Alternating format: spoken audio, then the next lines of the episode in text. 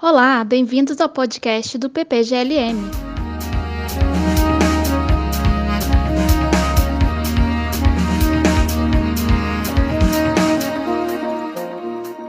Damos início a mais um episódio do podcast do PPGLM. No episódio de hoje, vamos conversar com Nathalie Bresciani, doutora em filosofia pela USP e professora da Universidade Federal do ABC.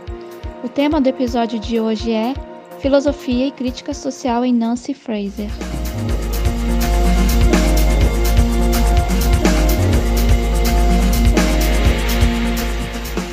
Professora Nathalie, primeiramente, muito obrigada por aceitar o nosso convite.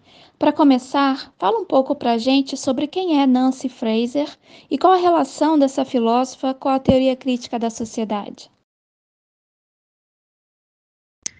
Oi, gente. É, bom, em primeiro lugar, queria que agradecer a vocês pelo convite. Para mim é um enorme prazer estar aqui hoje para falar sobre uma autora que eu considero muito importante, ainda que razoavelmente pouco conhecida é, no Brasil, sobretudo na filosofia. Então, fico feliz de estar participando do podcast, estar participando aqui para falar sobre a Fraser.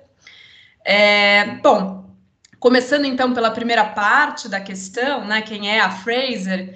Ela é uma teórica crítica feminista norte-americana, né, ela nasceu em Baltimore em 1947, está hoje com, com 74 anos, e é bastante produtiva, ela tem trabalhado ainda bastante, e é, desde 1995, né, ela é professora de filosofia na New School for Social Research, que é em Nova York, uma uma universidade que tem abrigado né, bastante teóricos críticos importantes. Bom, é, desde que ela terminou o doutorado dela no início da década de 80, né, ela defendeu o doutorado em 1980 sobre o Foucault. Ela escreveu já diversos artigos, publicou muitos livros, a maior parte deles são coletâneas de artigos né, de determinados períodos, e nesses textos né, ela fala sobre temas diversos, mas que de alguma forma tocam questões relacionadas à teoria feminista, teoria crítica, mas, sobretudo, questões é, democracia, teoria da justiça, redistribuição, né? É, e crítica do capitalismo, por um lado, reconhecimento né, e políticas de identidade, por outro lado, né, enfim, ela toca em temas diversos, ainda que sempre temas permeados à teoria crítica e é, ao feminismo. Né? Então, o que eu diria é que ela tem, digamos, uma produção muito diversa, ela inclusive entra em vários debates é, com autores como Axel Honneth, que é um teórico crítico bastante importante, é, com a Judith Butler, com a Sheila Ben-Habib, com a Iris Young, que são teóricas feministas bastante importantes. Mais recentemente, inclusive, ela publicou um livro em que ela trava um debate bastante interessante sobre crítica do capitalismo contemporâneo com Arachel Yaeg, que também é um, um dos nomes é, mais conhecidos da, da é, atual geração da teoria crítica, por assim dizer. Né? Enfim, ela é uma autora que entra em muitos debates, aborda diversos temas, mas que, a meu ver, né, tem uma produção que tem um núcleo comum, que é é, atrelado a essa filiação dela à tradição de pensamento da teoria crítica e é uma filiação que é muito específica, que é de uma teoria crítica feminista. Né? Então, para responder agora, talvez a segunda parte da questão, eu ressaltaria um tanto esses dois textos, esses dois elementos. Né? Primeiro, que ela está bastante ligada à recepção da teoria feminista, é, desculpa, da teoria crítica nos Estados Unidos, né? Eu acho que é, a Bárbara Freitag tem um livrinho chamado Teoria Crítica Ontem e Hoje, em que ela vai mostrando um pouco a, a, força dessa recepção da teoria crítica nos Estados Unidos, que se dá por vários motivos, né? Por um lado, porque muitos dos principais intelectuais é, da escola, né, na chamada Escola de Frankfurt, do Instituto de Pesquisa Social, foram, né, durante a Segunda Guerra, né, um pouco antes da Segunda Guerra, para os Estados Unidos, mas também que o Marcuse tem uma importância bastante grande ali é, na, na nova esquerda americana, na década de 60, e também porque já foi possível observar, né, logo depois disso, o crescimento dentro das universidades americanas de pesquisas, teses, trabalhos e traduções sobre vários modelos de teoria crítica que estavam sendo desenvolvidos no período, inclusive né, o modelo de crítica desenvolvido pelo Habermas, né, sobretudo pelo Thomas McCarthy, que traduz várias obras do Habermas, também escreve um livro importante sobre ele, e é, a meu ver, né, é, em um certo sentido, é aqui que a Fraser se encaixa, né? Num segundo momento dessa recepção da teoria crítica nos Estados Unidos, em que você tem não só, né, é, alguns autores intelectuais vindos da Alemanha ou intérpretes, né, lendo o trabalho deles nos Estados Unidos, mas já uma geração a partir da década de 80 que começa, né, é, vinculado né, a, a, essa tarefa da teoria crítica de desenvolver uma crítica imanente, de pensar diagnósticos de época, de elaborar modelos originais, né, é, específicos para aquele momento de crítica social. Então, eu, eu entendo o trabalho da Fraser como bastante inserido nesse contexto de discussão da teoria crítica nos Estados Unidos, já nesse segundo momento, né, ou seja, ela é fortemente influenciada né, por exemplo, pelo Habermas, mas ela está ali já desenvolvendo um modelo próprio de teoria crítica. Tá? E como ela faz isso? Né? E aí eu ressaltaria um, um segundo elemento dessa relação que ela possui com a teoria crítica, que é o seguinte: ela desde o início, né, desde os primeiros textos dela ali na década de 80, ela procura mostrar né, alguns algumas lacunas, alguns déficits, talvez alguns pontos cegos que ela identifica no trabalho dos seus antecessores, sobretudo Habermas, eu diria, né? É, déficits e lacunas esses que, na maior parte dos casos, ela relaciona a uma certa cegueira de gênero ou uma certa é, dificuldade desses autores de dar a relevância adequada ao que ela chama de um subtexto de gênero, né? Ou seja, o que a Fraser vai mostrar é que, né, a partir do momento em que a gente começa a prestar atenção nas dimensões, nos subtextos de gênero presentes nas sociedades do capitalismo tardio, né, que é as sociedades daquele momento, ali década de 80, é, a gente consegue perceber é, diversas relações de dominação, assimetrias de poder, estruturas de dominação que de outro modo não são visíveis e, ao mesmo tempo, consegue enxergar também potenciais emancipatórios, né, que também se tornam mais explícitos nesse momento. Então, o que ela procura fazer né, é dar continuidade à tradição da teoria crítica, né, eu acho que isso é uma constante no trabalho dela, só que sempre fazendo isso a partir de uma visão ou de uma perspectiva preocupada, ou que leva em consideração a dimensão de gênero, né, o subtexto de gênero é, tal como ela coloca, e nesse sentido ela se coloca né, ao lado de outras autoras dessa mesma, desse mesmo período, como a Sheila Ben Habib, a Iris Young, é, enfim, e outras autoras. Nathalie, como você ressaltou, a Fraser tem produzido de forma contínua nos últimos 40 anos. E nesse período já publicou diversos livros e artigos. Eu queria saber como você enxerga essa trajetória da Fraser se é possível identificar mudanças relevantes em sua posição e mesmo no que ela entende por teoria crítica e sobre o papel do feminismo. Olha, eu acho que sim, acho que há mudanças no trabalho dela muito importantes. Eu acho que algumas dessas mudanças dizem respeito né, aos temas, né, há uma certa dependendo da época, ela fala ou ela dá ênfase maior a algumas questões ou a outras questões. Mas eu acho que há uma mudança mais é, central que diz respeito, né, à própria filiação dela à teoria crítica, né? Se a gente for olhar o primeiro livro publicado da Fraser, que se chama Unruly Practices, logo no prefácio desse texto, né, que é uma certa uma, uma auto-apresentação dela enquanto uma intelectual radical, né, uma acadêmica radical, ela vai dizer que ela compreende a sua tarefa, né, como intelectual, como é, ou a partir do Marx, como autoaclaramento ou autocompreensão dos desejos e lutas da sua época. Né? Então, ela vai dizer, lá, logo no início, que, né, ainda que professora universitária, ainda que acadêmica, né, quase uma, uma justificação, ela vai ali estar tá sempre atenta às transformações sociais, às mudanças nas lutas sociais, às mudanças na própria sociedade.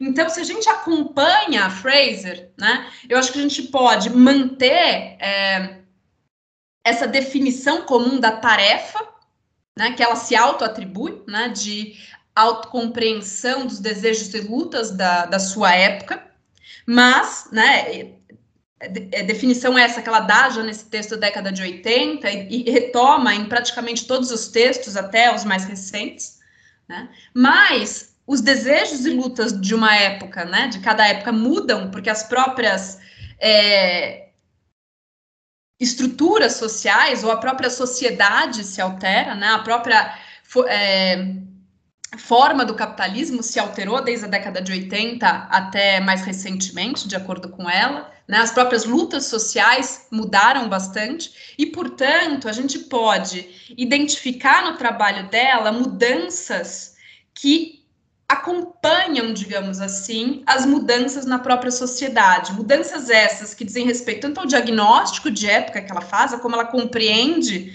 é, a, a sociedade naquele momento específico, mas também, e em consequência disso, como ela interpreta essa tarefa de autoaclaramento dos desejos e lutas de uma época, tá?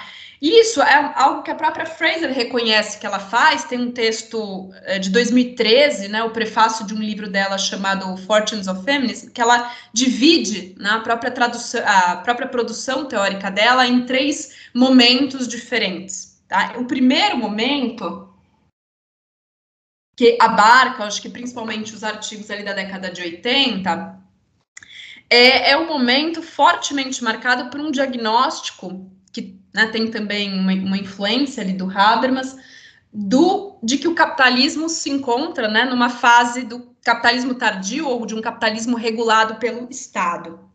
Né? Bom, o, o que, que é importante? Né? Se a gente olha para o trabalho dela, né, ela tem vários artigos que ela escreve nesse período, e o que ela tende a explicitar, né, ainda que de formas diferentes nesses textos, é um diagnóstico do capitalismo tardio e dos seus é, potenciais e bloqueios emancipatórios a partir de um viés de gênero. Né? Então, o que ela vai mostrar é o seguinte: bom, o que é o capitalismo tardio?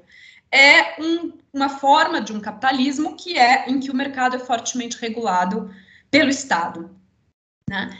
É, vários autores abordam isso e procuram mostrar um pouco como uh, a atividade estatal, por meio de políticas de compensação social, por meio de uh, políticas de regulação da produção e, e, também do consumo, conseguem, de alguma forma, estabilizar né, contradições é, e eventuais crises econômicas, mas mais do que isso, né, é, consegue, de alguma maneira, garantir a satisfação das necessidades né, é, dos trabalhadores, garantindo, portanto, uma certa adesão ou quase uma integração desses trabalhadores né, ao status quo, ao próprio capitalismo e, portanto, né, uma certa o, o que resulta num certo arrefecimento é, das lutas de classe. O que a Fraser vai dizer, e veja, ela não vai se colocar contra diretamente esse diagnóstico nesse momento, mas o que ela vai dizer é que esse diagnóstico ele é, é limitado. Por que, que ele é limitado? Porque ele parte de uma noção de trabalhador que assume que o trabalhador é apenas aquele né, que participa da economia oficial e, portanto, né, o trabalhador é, que tem uma carteira assinada e que, portanto, tem também né, direitos é, de aposentadoria, o seguro-desemprego e assim por diante. E o que a Fraser vê, ou procura mostrar, é que as políticas públicas e, em certa medida, os próprios modelos de teoria crítica do capitalismo tardio tendem a fechar ou observar, sobretudo, né, essa noção de trabalho oficial e essas políticas públicas voltadas ao trabalhador oficial, sem se dar conta de que há grandes grupos né, é, periféricos que é, não são contemplados por essas políticas de compensação social, né? Por exemplo, mulheres que muitas vezes, por terem é, responsabilidades de cuidado, né, seja de filhos pequenos, seja de pessoas é, mais é, idosas ou doentes da, na família, ou né, por motivos diversos, muitas vezes não participam, elas realizam um trabalho, né, um trabalho reprodutivo, um trabalho doméstico, mas muitas vezes elas não entram na economia formal ou mesmo trabalhos é, informais, né, trabalhos domésticos é, informais e que não possuem o mesmo rol de direitos né, que os trabalhadores formais, e, portanto, né, são trabalhadoras, mas trabalhadoras que não têm acesso as mesmas políticas de compensação, né, para que elas tenham acesso a essas políticas, né, elas só conseguem, em geral, por via de um marido ou por via de um pai, né, algum trabalhador oficial ali da família, e o que acontece num contexto em que, né, divórcios aumentam, é, a quantidade de lares chefiados por mulheres aumentam, é né, uma situação de empobrecimento das mulheres, né? Ou seja, as políticas de compensação pensadas, né, ou desenhadas dentro daquele contexto do capitalismo tardio da década de 80, não dão conta de satisfazer as necessidades das mulheres, é isso que a Fraser vai dizer, é, e ela vai dizer algo semelhante também é, no que diz respeito a grupos racializados, que em geral têm acesso a formas muito mais precárias e é, destituídas de direitos é, do que trabalhadores formais. Né? Então, o que ela vai mostrando é que há vários grupos sociais né, que estão à margem um tanto do, do capitalismo tardio, né, ou das políticas de regulação ou de compensação social é, do Estado nesse período, e exatamente esses grupos têm oferecido, de acordo com ela, uma resistência bastante grande, né, um potencial de mobilização bastante grande. Então, o que ela vai mostrando nesses textos da década de 80? Primeiro, esse viés de gênero é, das políticas de compensação social, e dois, né, como tanto movimentos feministas como movimentos negros têm ganhado força, têm pressionado né, em direção a tematização de novas questões, a mobilização né, é, na esfera pública e, portanto, né, há grandes potenciais de democratização naquele momento, para ela potenciais de democratização que pressionam tanto na direção de maior igualdade social, mais direitos, mais direitos trabalhistas, é, mais políticas de compensação universalistas e assim por diante, como também né, tematização de questões como racismo, violência doméstica e assim por diante, né, embora ela não separe muito essas, essas duas temáticas, né, ela vai mostrando, ou ela tem um diagnóstico naquele momento que é bastante otimista, né? Enfim, esses são, é, digamos, a, a marca dos, do, dos textos desse primeiro momento da produção da Fraser. Né? É, e nesse momento, eu diria que quando ela vai pensar no que significa é, autocompreensão dos desejos e lutas de uma época, né, ela pensa essa tarefa de uma forma muito mais política, muito mais próxima aos próprios movimentos sociais, que ela está ali de alguma forma explicitando, né, o movimento feminista, o movimento negro, que estão né, é, numa efervescência bastante grande, não só nos Estados Unidos, mas né, é, certamente também nos Estados Unidos que, no entanto, acontece não tão depois assim, né? É, e que para ela gera uma mudança bastante significativa de diagnóstico, é o que ela chama ali de condição pós-socialista, né? Que está vinculada à queda do Muro de Berlim em 89, o fim da União Soviética em 91, né? É, e digamos, né, é uma transformação relevante né?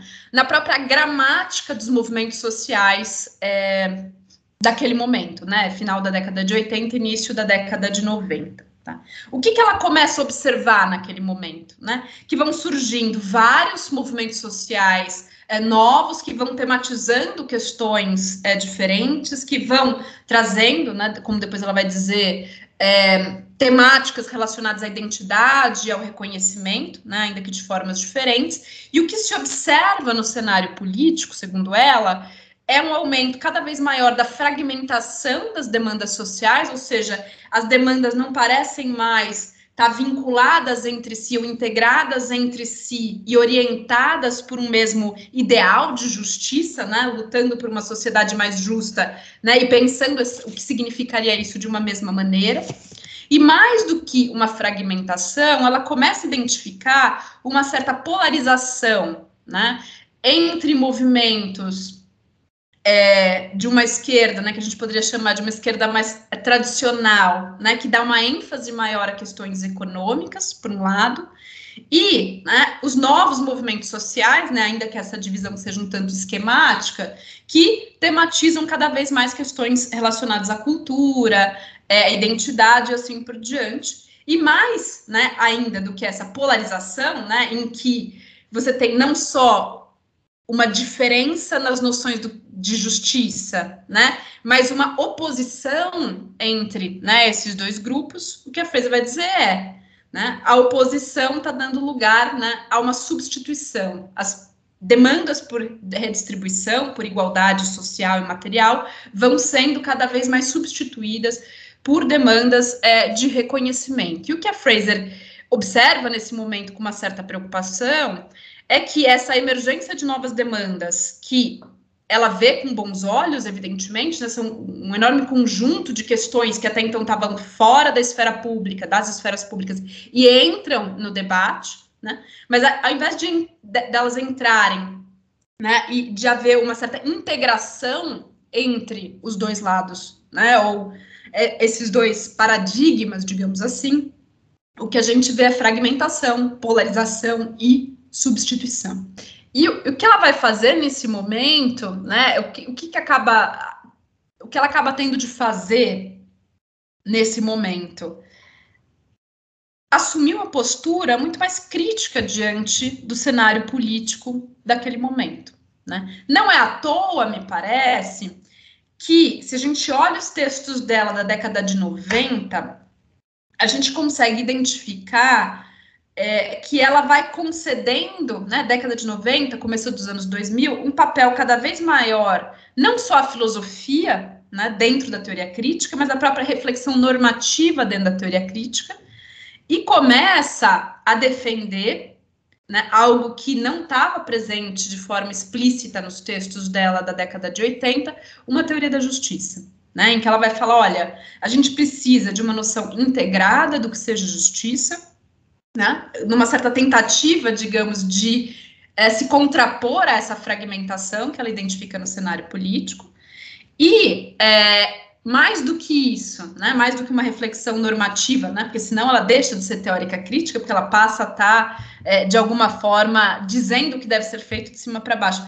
Mas combinando essa reflexão normativa com é, uma, um diagnóstico de época né, bastante informado por uma teoria social dualista, de acordo com a qual, né, enfim, tanto questões econômicas quanto questões é, culturais são relevantes, tá? É, nesse momento, quando ela fala da tarefa de autoaclarar os desejos e lutas de uma época, ela confere à própria teórica crítica né, um papel muito maior né, é, nisso né? É um papel muito maior também a filosofia dentro desse autoaclaramento ou autocompreensão. Agora, né, nesses textos, digamos assim, que são textos que vão da década de 90 até os, os anos, é, o começo dos anos 2000, pelo menos, né, eles englobam livros como Justiça Interrompida, é, que eu tive o prazer, aliás, de traduzir recentemente com a Ana Cláudia Lopes, que vai sair mês que vem pela Boitempo, então já aproveito aqui para fazer uma, uma divulgação, é, que é um texto de 97, que vai sair agora em português, mas também é um período que engloba textos como Redistribuição e Reconhecimento, que é o debate dela com Axel Honneth, e Scales of Justice, que é um texto dela de 2009, né, em que ela fala é, 2008, 2009, em que ela fala um pouco da necessidade de pensar a justiça é, para além é, do welfare state, né, dos estados-nação. Agora, muito de, ou seja, uma mudança no cenário político faz com que ela mude o seu diagnóstico, faz com que ela mude o seu modelo crítico, faz com que ela altere, inclusive, qual o papel da filosofia, o que significa né, a tarefa de autoaclarar os desejos e lutas de uma época. E um, uma quebra semelhante, a meu ver, pode ser identificada também é, por volta de 2008, né, com a crise é, financeira global, que, de acordo com a Fraser, explicita, digamos, diversas contradições é, presentes no capitalismo. A partir desse momento, né, a partir dos textos ali do finalzinho da primeira década dos anos 2000, a gente vai começando a enxergar na Fraser uma tentativa de desenvolver um diagnóstico do capitalismo financiarizado, né, que já é para ela um capitalismo diferente do capitalismo tardio, né, um capitalismo é, em que essa regulação estatal que caracteriza o capitalismo tardio, ela vai perdendo força, né, e cada vez mais você tem uma possibilidade é, do capital, né, de é, extrapolar fronteiras, fugir de regulações, né, é, e ela tenta entender um pouco as dinâmicas desse capitalismo financiarizado e as contradições e as crises que estão né, presentes nele. Ao fazer isso, né, se a gente observar o trabalho da Fraser com calma, a gente vai ver o quê? Que ela está se afastando, em alguma medida, é, de uma tentativa de pensar o diagnóstico a partir ou é, das demandas dos movimentos sociais, né? É, o que ela vai tentar fazer muito mais, de uma maneira sistemática, pensar o que, que é o capitalismo contemporâneo sem cair numa posição economicista. Então, ela vai tentar pensar né, o capitalismo como uma ordem social institucionalizada, que tem uma dimensão econômica, mas que tem também uma dimensão política, né, é, que tem uma contradição entre né, economia e ecologia, que tem né, é, contradições econômicas, contradições entre produção e reprodução, enfim, que tem determinadas, é, que é perpassado, né, uma ordem capitalista que é perpassada por diversas contradições e tendências de crise. Ou seja, se a gente olha para o trabalho mais recente da Fraser, a gente vai ver que ela está cada vez mais tentando identificar, a partir de um diagnóstico de época, do capitalismo financiarizado, é, quais são os lugares onde a gente pode esperar né, que movimentos sociais críticos, né, de oposição, surjam. Tá? E é exatamente nessas, a partir dessas contradições é, que ela vai fazendo isso. É, o que, que significa? Que, de novo, né, mesmo que ela mantenha a definição dela de teoria crítica como a autocompreensão dos desejos e lutas é, da sua época, né, ela procura chegar a esses desejos e lutas a partir de um diagnóstico das contradições que desencadeariam ou poderiam desencadear né, é, esses, essas lutas. Né, ou seja, é, você tem de novo aqui um certo deslocamento do diagnóstico que gera um deslocamento da própria tarefa do teórico crítico, da teórica crítica e do que significa é, fazer teoria crítica. Nesse terceiro é, momento, eu diria que a Fraser já tem vários textos publicados, né? um deles é de 2013, que se chama Fortunes of Feminism, ainda não publicado em português.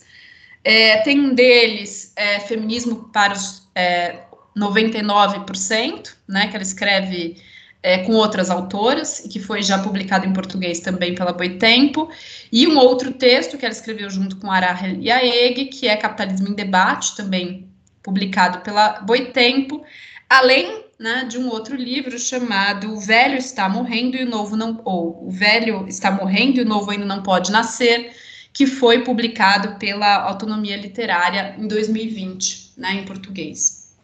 Enfim, então o que eu diria é, né, há, um elemento comum em todo o trabalho da Fraser, uma definição de teoria crítica que permanece igual, mas diagnósticos diferentes e, portanto, modelos de teoria críticas diferentes, né, em cada um desses três momentos.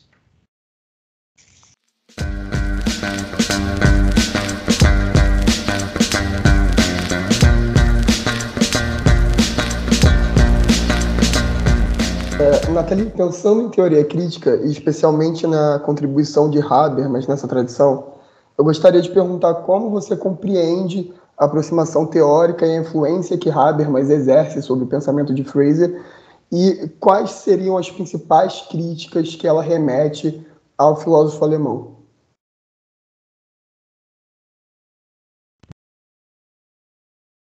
Antes de responder, deixa eu perguntar uma coisa. Vocês, é, ficou muito longa a resposta da questão anterior? Não sei se. Eu, eu, acho que a questão do tempo ela não é Antes de responder, deixa eu perguntar uma coisa. Vocês, é, ficou muito longa a resposta da questão anterior? Não sei se. Eu, acho que a questão do tempo ela não é um problema. Assim, é, a gente tem liberdade para o tempo que você quiser. Né, tá, qualquer coisa depois, se vocês quiserem que eu reformule, porque, enfim, mas fiquem tranquilos, tá? Só para. Mas as próximas acho que são mais é, tranquilas. É, enfim, boa. Bom, é, eu acho que essa é uma ótima questão, porque eu acho que pensar a relação ou a influência do Habermas na Fraser ajuda a gente a entender diversas das teses desenvolvidas por ela e também a originalidade é, do modelo de teoria crítica, ou dos modelos de teoria crítica que ela vem desenvolvendo ali desde a década de 80, né? É, eu começaria, ou eu ressaltaria assim de cara, né, uma influência que eu acho muito importante do Habermas no trabalho dela, que é né, o fato de que ela o acompanha no que, é, em geral, se chama de uma rejeição do paradigma da produção. Né? Então, o Habermas é bastante conhecido pela rejeição que ele faz do paradigma da produção. Né? Ele defende que, pelo menos ali, né, desde o pós-guerra, a gente não se encontra mais, ou a forma de capitalismo é, vigente nos países centrais não é mais um capitalismo concorrencial, e sim um capitalismo tardio, né, em que você tem, por um lado, um, uma enorme formação de grandes conglomerados de, de, empresas, né, de indústrias que quase possuem um monopólio em cada uma dessas áreas, que, portanto, né, é, não tem uma grande con concorrência entre elas, e mais do que isso, né, você tem ali uma forte regulação do mercado pelo Estado, né, que garante, pelo menos é, em, em alguma medida, a manutenção funcio do funcionamento do capitalismo a partir de uma neutralização né, da contradição entre capital e trabalho, ou contradição entre as forças produtivas e as relações de produção, e, portanto, uma certa neutralização das próprias lutas de classe que poderiam advir né, com o acirramento dessa contradição entre capital e trabalho. Tá? Então, o que o Habermas vai dizer é o ponto de partida da crítica marxista da economia política, né, que é a existência dessa contradição e o fato de que essa contradição pode desencadear né, uma crise e, por sua vez, lutas de classe, né, não serve mais, né, é, para colocar em termos um pouco superficiais, para a gente fazer, para que a gente desenvolva um modelo de teoria crítica do capitalismo tardio. A crítica do capitalismo tardio, ainda que né, se não seja a única tese do Habermas, ela deve ser feita a partir de outras bases. Né? Se a gente for olhar no trabalho dele, é, retomando de forma bastante breve, o que a gente vai observar, portanto, é que o ponto de partida da crítica, o elemento imanente né, do qual a crítica parte, não é, é uma crise econômica, e sim os potenciais de democratização que ele identifica, né, ainda que né, é, para ele não sejam tantos, nas sociedades do capitalismo tardio. E me parece, tá, eu acho que isso é, é importante, que a Fraser segue o Habermas nesse afastamento né, com relação ao paradigma da produção, ainda que ela seja fortemente influenciada pelo Marx e ainda que ela seja um nome bastante presente na nova esquerda americana, ali desde a década de 60. Agora, né, ela segue o Habermas, mas ela segue o Habermas de uma forma que me parece bastante original, não só é, no que diz respeito a como ela pensa a democracia, mas também no que diz respeito, como eu já antecipei aqui um pouco, aos potenciais de democratização que ela identifica nas sociedades do capitalismo tardio.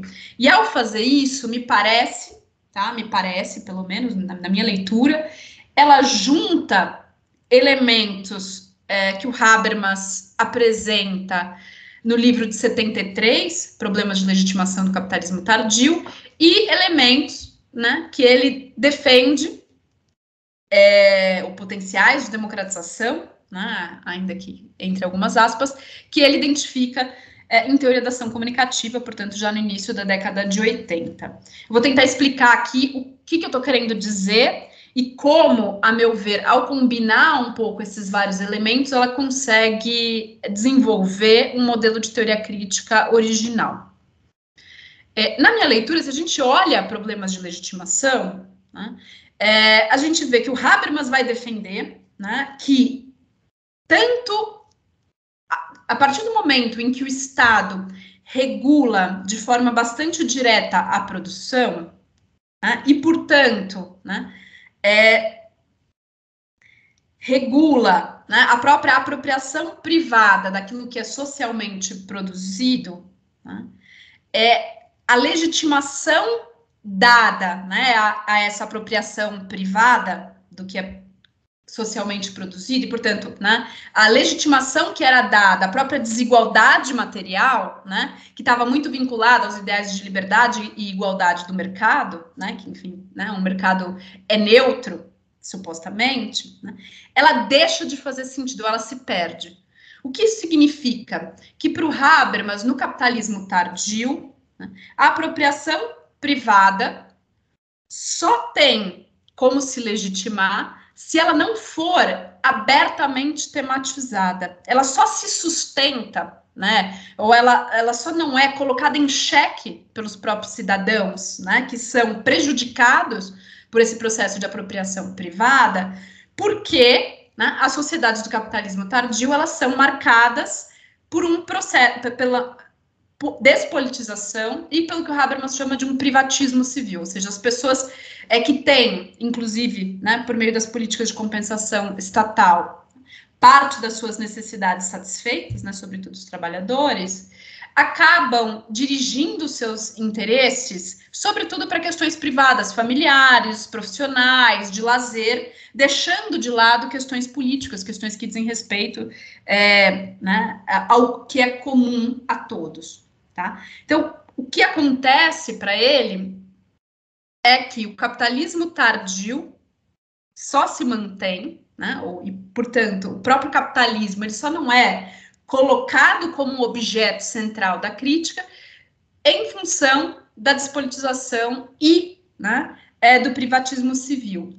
Um processo, no entanto, de democratização e de politização, né, e, portanto, uma ampliação da democracia, tende a colocar esse processo de apropriação privada do que foi socialmente produzido em xeque.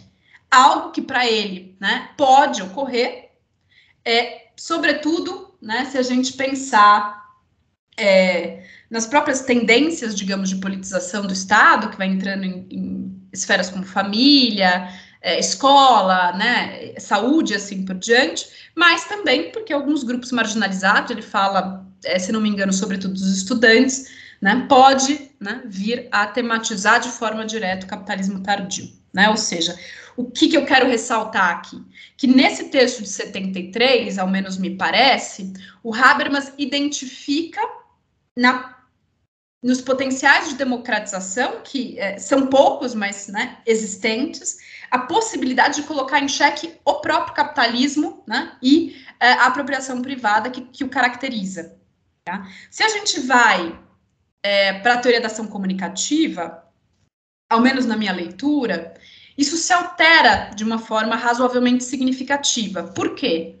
Porque o capitalismo né, passa a ser pensado de uma forma mais direta como um sistema, né, um subsistema econômico que é normativamente neutro e que, portanto, de alguma forma prescinde quase como se prescindisse de uma certa legitimação é, diante dos sujeitos sociais. E o que a gente vai identificar no Habermas de teoria da ação comunicativa, me parece, é um foco cada vez maior, ou, ou uma atenção cada vez maior que o Habermas dá aos processos de democratização é, das formas de vida, né? ou seja, demandas, lutas sociais que estão buscando, de alguma forma, garantir espaços em que né, os processos de individuação, os processos de socialização, os processos de transmissão cultural possam ocorrer de uma forma razoavelmente autônoma e, portanto, sem interferências do sistema econômico, sem interferências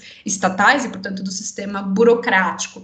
Portanto, a meu ver, embora também o diagnóstico de teoria da ação comunicativa não seja um diagnóstico otimista, né, o, o, lugar onde ele identifica boa parte do, dos potenciais de democratização são esses potenciais de democratização dentro, dentro disso que ele chama de mundo da vida, né? dentro desses processos de socialização, de formação da personalidade, assim por diante, que vai tentando, né, ainda que de forma defensiva, se proteger dessas intervenções sistêmicas. Né?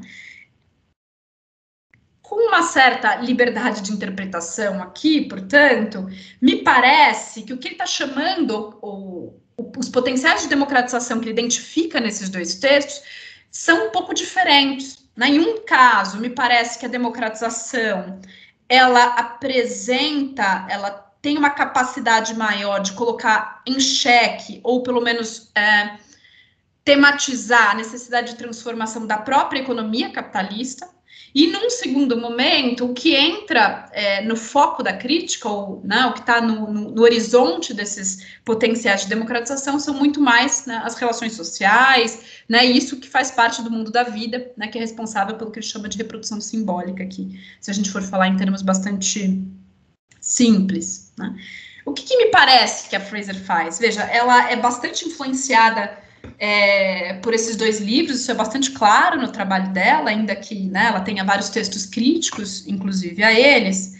O que me parece é que ela segue o Habermas é, à medida que ela também pensa o ponto de partida da crítica a partir dos potenciais de democratização. Só que esses potenciais de democratização que ela identifica naquele momento, sobretudo, né, movimentos feministas, movimentos negros, como eu, eu disse há pouco, né, que são grupos que permanecem marginalizados e não alcançados de modo adequado pela própria pelas próprias políticas de compensação estatal, são movimentos que pressionam tanto numa direção é, que põe em xeque o capitalismo, ou pelo menos, né, os padrões de distribuição material desigual, desiguais, né, que estão presentes no capitalismo, quanto né, essas dimensões de socialização, de personalidade, formação da personalidade, da identidade, etc. Né? Então, o que me parece que ela vai fazer, isso já está ali nos textos da década de 80, mas eu acho que depois ela vai formulando, matizando, né, isso aparece de modo mais claro ainda nos textos da década de 80, é desenvolver um modelo teórico em que o ponto de partida é, né, é a democracia e os potenciais de democratização, mas esses potenciais de democratização juntam né, esses elementos de contestação econômica e né, social, cultural, é, assim por diante. Né? Então, eu acho que Há vários outros elementos que a gente poderia aqui destacar, mas eu, eu diria assim que, para entender, eu acho, a própria estrutura do modelo da Fraser, é, esses elementos do Habermas são muito importantes, ainda que seja importante levar em consideração que ela está reorganizando todos eles numa teoria da democracia que não é a dele, né, e num diagnóstico de época que também não é o dele, mas que é certamente é, influenciado, ou são certamente influenciados por ele. Você indicou a centralidade que Fraser confere à democracia em seu quadro teórico, De que modo ela compreende a democracia e como pensa a justiça e a emancipação a partir dela? Eu acho que essa questão, de alguma forma, volta né, à questão anterior, é, que diz respeito exatamente a como ela repensa ou reformula, a meu ver, de uma forma bastante potente e crítica, a teoria da democracia desenvolvida pelo Habermas e a própria noção de esfera pública que é desenvolvida pelo Habermas. Né? Eu acho que se a gente for para um textinho dela do finzinho da década de 80, chamado Repensando a Esfera Pública, né? é, a gente vê isso com bastante clareza. Né? O que ela vai defender nesse texto é que, de novo, né, é um texto em que esse movimento de apropriação e crítica do Habermas fica bastante evidente. Né? Ela já começa o texto dizendo: olha, não dá para desenvolver uma teoria crítica das sociedades contemporâneas se a gente não lançar mão da noção de esfera pública. Né? E, mais do que isso, da noção de esfera pública habermasiana. Por quê? Né? Porque essa é uma, a noção de esfera pública que ele desenvolve, né, ele eh, desenvolveu já desde o início da década de 60, né, naquele livro Mudança Estrutural da Esfera Pública, ela tem várias nuances e complexidades. Ele pensa a esfera pública né, de uma forma que permite é, distingui-la, por um lado, do Estado, né? E por, la por outro lado, de uma outra esfera, né, que muitas é, teóricas feministas, por exemplo, pensam como uma, uma, uma, esfera que é pública em oposição né, ao doméstico, que é a esfera econômica. Né? Então, ele pensa uma esfera pública que é esse espaço discursivo de formação da opinião e da vontade, que não se confunde nem com a economia, com o mercado, nem com o Estado. Ao mesmo tempo, né? E, e, portanto, ela vai dizer: olha, se a gente quer desenvolver uma crítica é, das sociedades democráticas realmente existentes, né? Um, um, pouco uma brincadeira que ela faz, a gente precisa lançar mão é, dessa noção de esfera pública. Mas, né, nuançada, complexa, mas a gente não tem como lançar mão diretamente da noção de esfera pública do Habermas, porque ela não é suficientemente crítica. Né? E aí ela começa um processo de reformulação é, dessa noção de esfera pública. Né? O que, que ela vai dizer nesse texto, né, e que ajuda a gente a entender o que, que ela está pensando como democracia e por que, para ela, a democracia pode ser colocada como ponto de partida da crítica social. Né?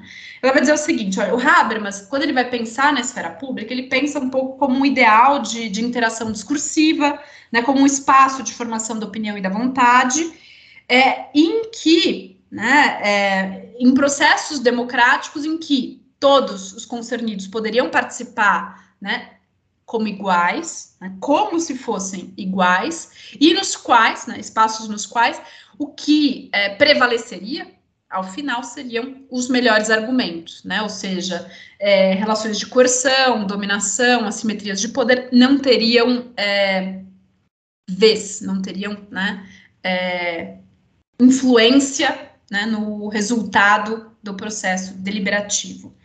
Bom, o que ela vai dizer? Qual é o problema dessa noção de esfera pública habermasiana? Não, são vários, na verdade, mas eu diria que dois é, a gente precisaria entender para pensar o que, que ela entende por democracia e por que, que ela acha que a democracia é um bom ponto de partida para a crítica. Né?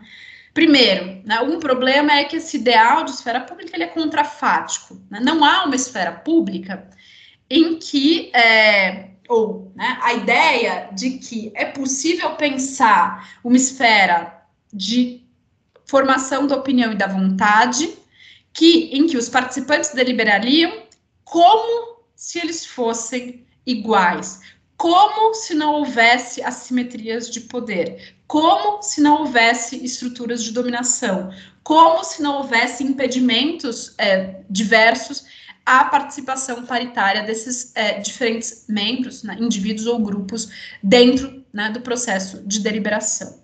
O que ela está ressaltando nesse caso é o seguinte, né, é levar ou pensar esse espaço discursivo, né, e os participantes dele, como se eles fossem iguais, não é suficiente. É preciso, de fato, que eles sejam iguais. O que exige, né, é que eles tenham acesso né, é, a determinadas condições de participação e que né, as assimetrias de poder elas não sejam simplesmente colocadas em suspenso né, durante a deliberação, mas que elas sejam efetivamente questionadas. Né? O que, que isso quer dizer né, para Fraser? Né? Que simplesmente né, pensar o debate como se ele não levasse essas assimetrias não ajuda tanto porque a gente acaba escondendo essas assimetrias que sempre têm, né, ou exercem uma influência no debate. Muito mais importante, né, é efetivamente combatê-las tendo consciência, enfim, de que elas perpassam, né, é, as interações discursivas em quaisquer é, ambientes da sociedade. Além disso, portanto, além de dizer, olha, não basta garantir igualdade de participação, como se né, todos fossem iguais, mas mais do que isso, né, não adianta pensar essa igualdade de, entre os participantes somente na esfera política, ou seja, pensar que essa igualdade, né, ou que o, o resultado do processo deliberativo ele pode ser considerado como razoável, né, ou como racional, se o próprio procedimento político, né, é, for protegido das desigualdades. O que a Fraser vai dizer é não há igualdade política, não há participação paritária no processo político em uma sociedade profundamente desigual, né? É, e, portanto, que ela vai dizer o seguinte, a própria democracia e o próprio funcionamento do processo democrático, do procedimento democrático, depende né, desse procedimento democrático acontecer em uma sociedade marcada né, por uma certa paridade de participação política e social. Né? E aí ela fala, ainda que de forma bastante ampla, porque aqui ela não enumera quais seriam as condições para isso, né, de uma certa é, condição material para participação política, e ela fala, aí de forma bastante demorada, né, que todos os grupos devem ter acesso ao que ela chama de meios de comunicação e de interpretação de necessidade, ou seja, devem conseguir se colocar no debate e, mais do que isso, serem ouvidos efetivamente no debate, ou seja, é, quando a gente olha para a noção de democracia da Fraser, né, embora o ponto de partida dela também seja procedimental, ou seja, garantir a participação de todos, uma participação igualitária de todos, essa participação, né, essa paridade de participação, para ela depende da garantia de condições efetivas né, para essa participação, que requer não só condições procedimentais, mas é, condições materiais, né, econômicas, culturais e assim por diante, ainda que ela não as enumere aqui, né? Então a gente vê aqui já no finzinho da década de 80, ainda portanto num momento em que a teoria da justiça dela não está claramente formulada, a, a, emergência, né, da noção de paridade de participação como vinculada a uma teoria da democracia influenciada pelo Habermas, né, é, que explicita a exigência dessa base mais igualitária para a própria democracia funcional, ou seja, tem um vínculo direto aqui entre o que ela está entendendo por democracia e justiça e, né, é, me parece ao menos que essa uma noção, né, isso está vinculado a uma noção mais exigente de democracia do que aquela é, defendida pelo Habermas, pelo menos nesse momento. Voltando ao tema do feminismo, uh, os movimentos feministas, de certo modo, eles tensionam a fronteira entre o público e privado, propondo justamente um deslocamento de fronteiras e nos convidam a, a elaborar práticas de liberdades plurais. Como Fraser pensa a relação entre democracia e a paridade de participação com a abordagem feminista? Essa é uma ótima questão, porque eu acho que, assim como no caso da crítica do capitalismo, também a crítica que a Fraser faz à noção de democracia, né, ou a teoria da democracia ou de esfera pública do Habermas, é fortemente influenciada é, pelo viés de gênero, pela atenção que ela dá às questões de gênero presentes nas sociedades né, é, do capitalismo tardio. Se a gente for olhar com calma, né, os textos dela desse período todo em que ela está desenvolvendo, né, é, uma teoria da democracia, a gente vai ver o seguinte, né, é, uma certa tendência dela de mostrar, né? Por exemplo, né, o Habermas vai pensar essa noção de esfera pública que é fortemente é, calcada né, nos ideais presentes, ainda que não realizados, nas esferas públicas burguesas, né, que emergem ali na Inglaterra, na França, é, né, século XVII, XVIII, um pouco depois. Enfim, e o que ela vai mostrar, né, claro, né, muitos autores já ressaltaram isso, que essa, esse público burguês que vai se, se formando nesse período, ele é um público, né, uma esfera pública excludente, né, mulheres não podem participar, negros não podem participar, né, é, plebeus, né, ou quaisquer pessoas sem posses não podem participar, ou seja, é um, uma esfera pública bastante restritiva do ponto de vista formal, né. E o que a Fraser vai dizer, né, portanto, ou seja, né, tem um, um certo ideal de participação igual que está inscrito nessa esfera pública, mas é um ideal não realizado. O que a Fraser vai dizer é, bom, o Habermas sabe disso, né, é, ele não está dizendo que esse ideal se encontra realizado, mas sim que ele se encontra inscrito, né, é, naquelas esferas públicas, né, ainda que né, com a gente talvez pudesse dizer com um grande excedente normativo. Mas o que ela vai dizer é o seguinte, e aí o exemplo, né, o, o lugar da onde ela tira isso é exatamente a análise das esferas públicas feministas que vão surgindo, é o seguinte, olha, a exclusão formal das mulheres nas, na esfera pública burguesa não deve ser entendida como uma exclusão completa e de fato das mulheres da vida pública. A gente só acha que a exclusão formal das mulheres dessa esfera pública central, né, é, oficial, ela significa efetivamente um confinamento total das mulheres nas esferas privadas ou na esfera doméstica, se a gente não presta atenção que ao mesmo tempo né, em que você tem o surgimento dessa esfera pública oficial, né, é, a gente vai observando várias esferas públicas que ela chama, né, vários contrapúblicos, que ela, né, esse é o termo cunhado por ela para pensar essas esferas públicas subalternas que vão surgindo, que são de mulheres, né, tem esferas públicas de mulheres é, de uma classe burguesa, né, que muitas vezes, inclusive, formam pequenas esferas públicas exclusivas para as mulheres, nos, é, seguindo um pouco as regras das próprias esferas públicas burguesas, né, restritas é, aos homens. Tem é, esferas públicas, né, o contrapúblico subalterno das mulheres trabalhadoras, mulheres. Esses espaços eles vão surgindo, né?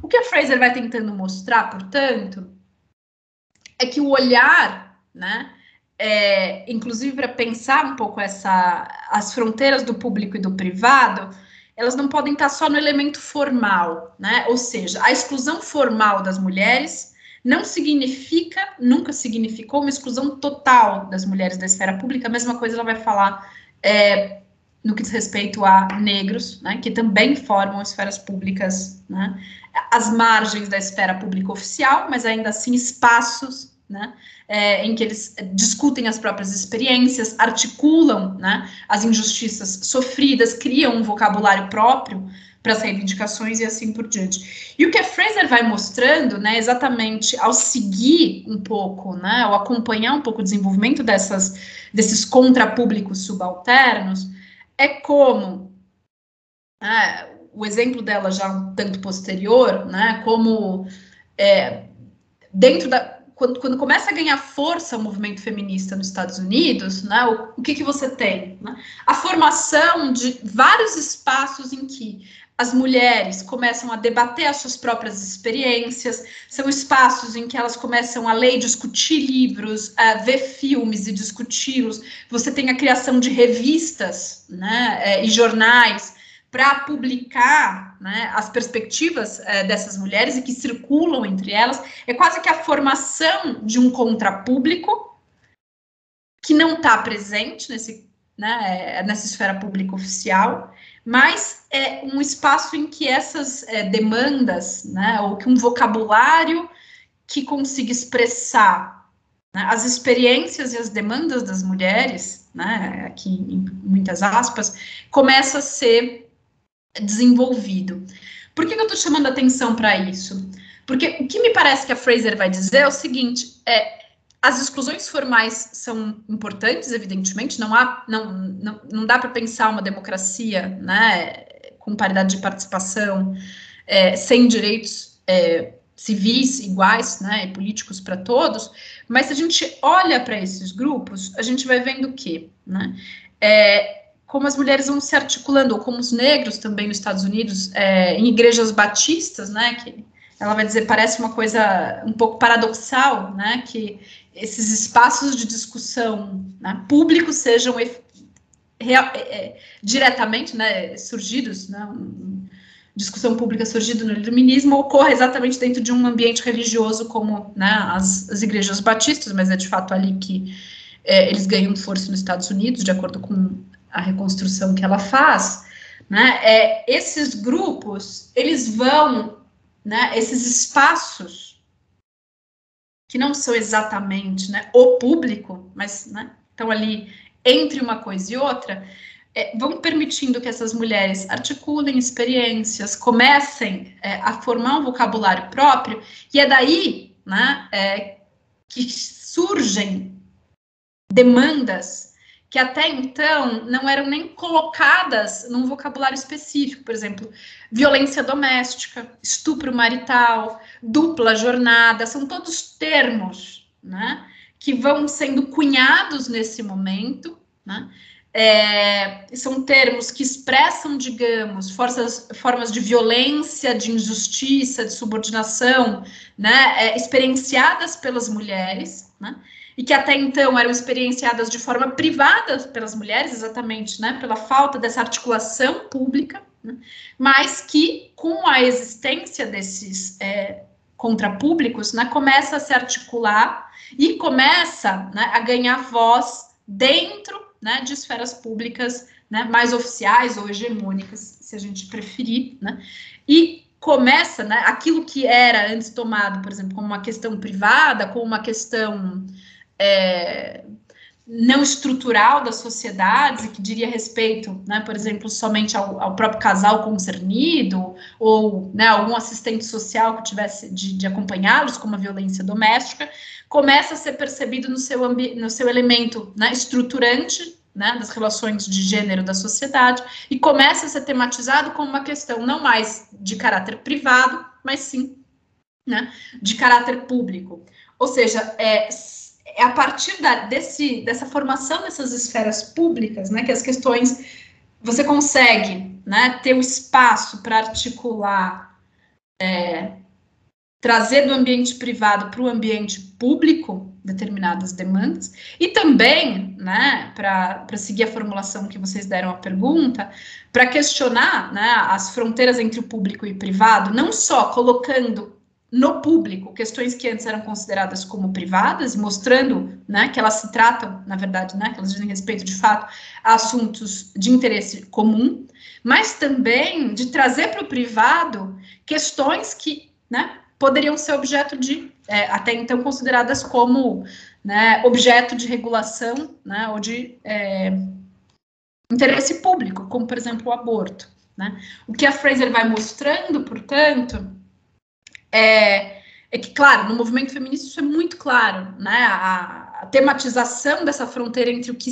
do que é o público e o privado, que né, é, não significa nem o questionamento do que seja privado, do que seja público, né? Ou seja, da manutenção dessas esferas, mas do que, do que cada uma delas contém e de qual é a fronteira entre elas. E o que a Fraser vai dizer é que boa parte das demandas é, políticas né, colocam exatamente em questão isso não só o feminista, também o movimento negro, também o próprio movimento dos trabalhadores, né? A partir do momento em que você coloca questões trabalhistas, questões né, salariais, questões de jornada, de condições de trabalho, que eh, podiam ser consideradas antes como assuntos privados, né, que deveriam ser acordados entre né, o patrão e o empregado. Isso passa a ser objeto de debate e de regulação, né, de debate público e de regulação estatal. O que você tem, né, é, é uma passagem né, desse elemento né, da, da economia né, para né, essa esfera pública.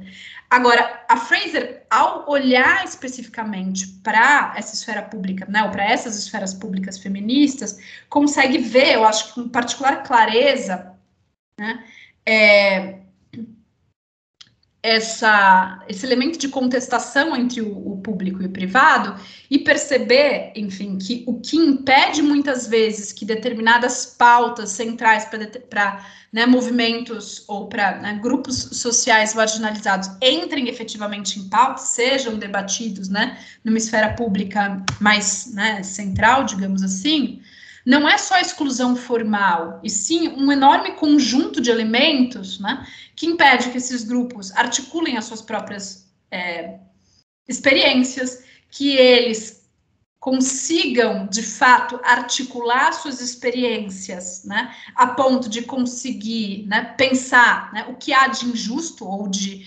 problemático nelas e quais são as suas demandas, e mais do que isso, né, articular essas demandas, né, desenvolver, digamos, a própria voz, né, porque isso, claro que requer um processo de articulação política, né?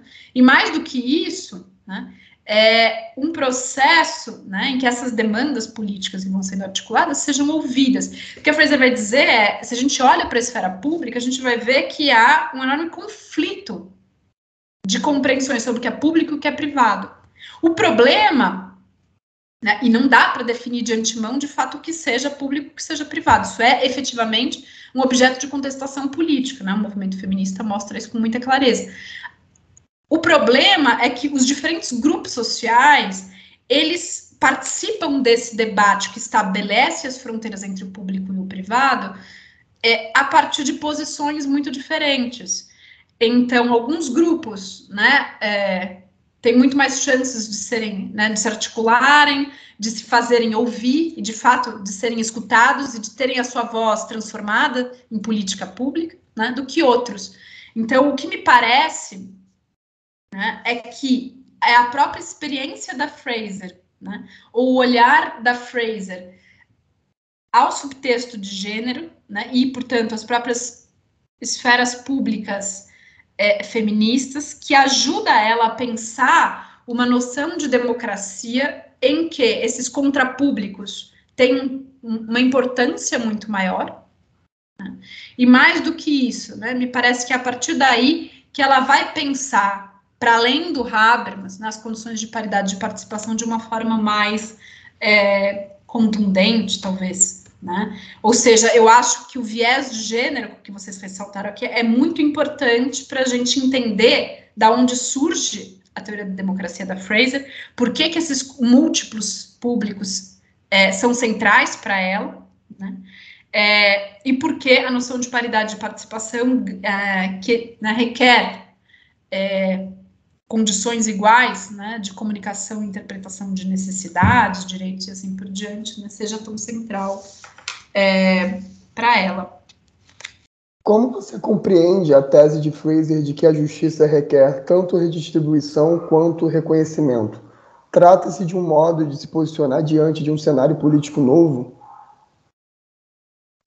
Eu acho que sim. Né? Esses textos da Fraser, né, em que ela fala de redistribuição e reconhecimento, a meu ver, pelo menos, ou até recentemente, eram os textos mais conhecidos dela no Brasil, né?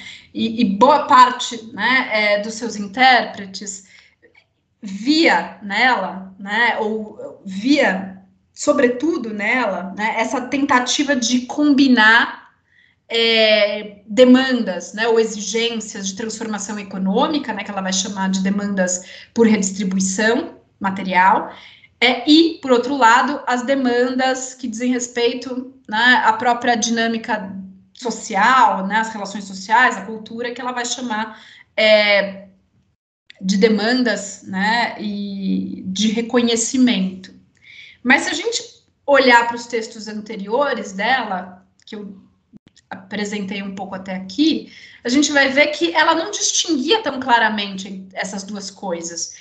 E, a meu ver, ela não distinguia claramente as duas coisas, porque nos movimentos sociais, essa distinção, pelo menos nos movimentos sociais que ela estava ali é, olhando, não fazia uma distinção tão clara. entre as duas coisas. Né? Os movimentos feministas, para ela, ali da década de 70, 80, eles estão ao mesmo tempo tematizando questões econômicas, dupla jornada, divisão sexual do trabalho, e a é, questões culturais, né? Uma certa desvalorização de tudo que é codificado como feminino, enfim, as duas coisas andam juntas. O que me parece que acontece é que a partir do momento em que você tem a queda do muro, você tem um, um né, é,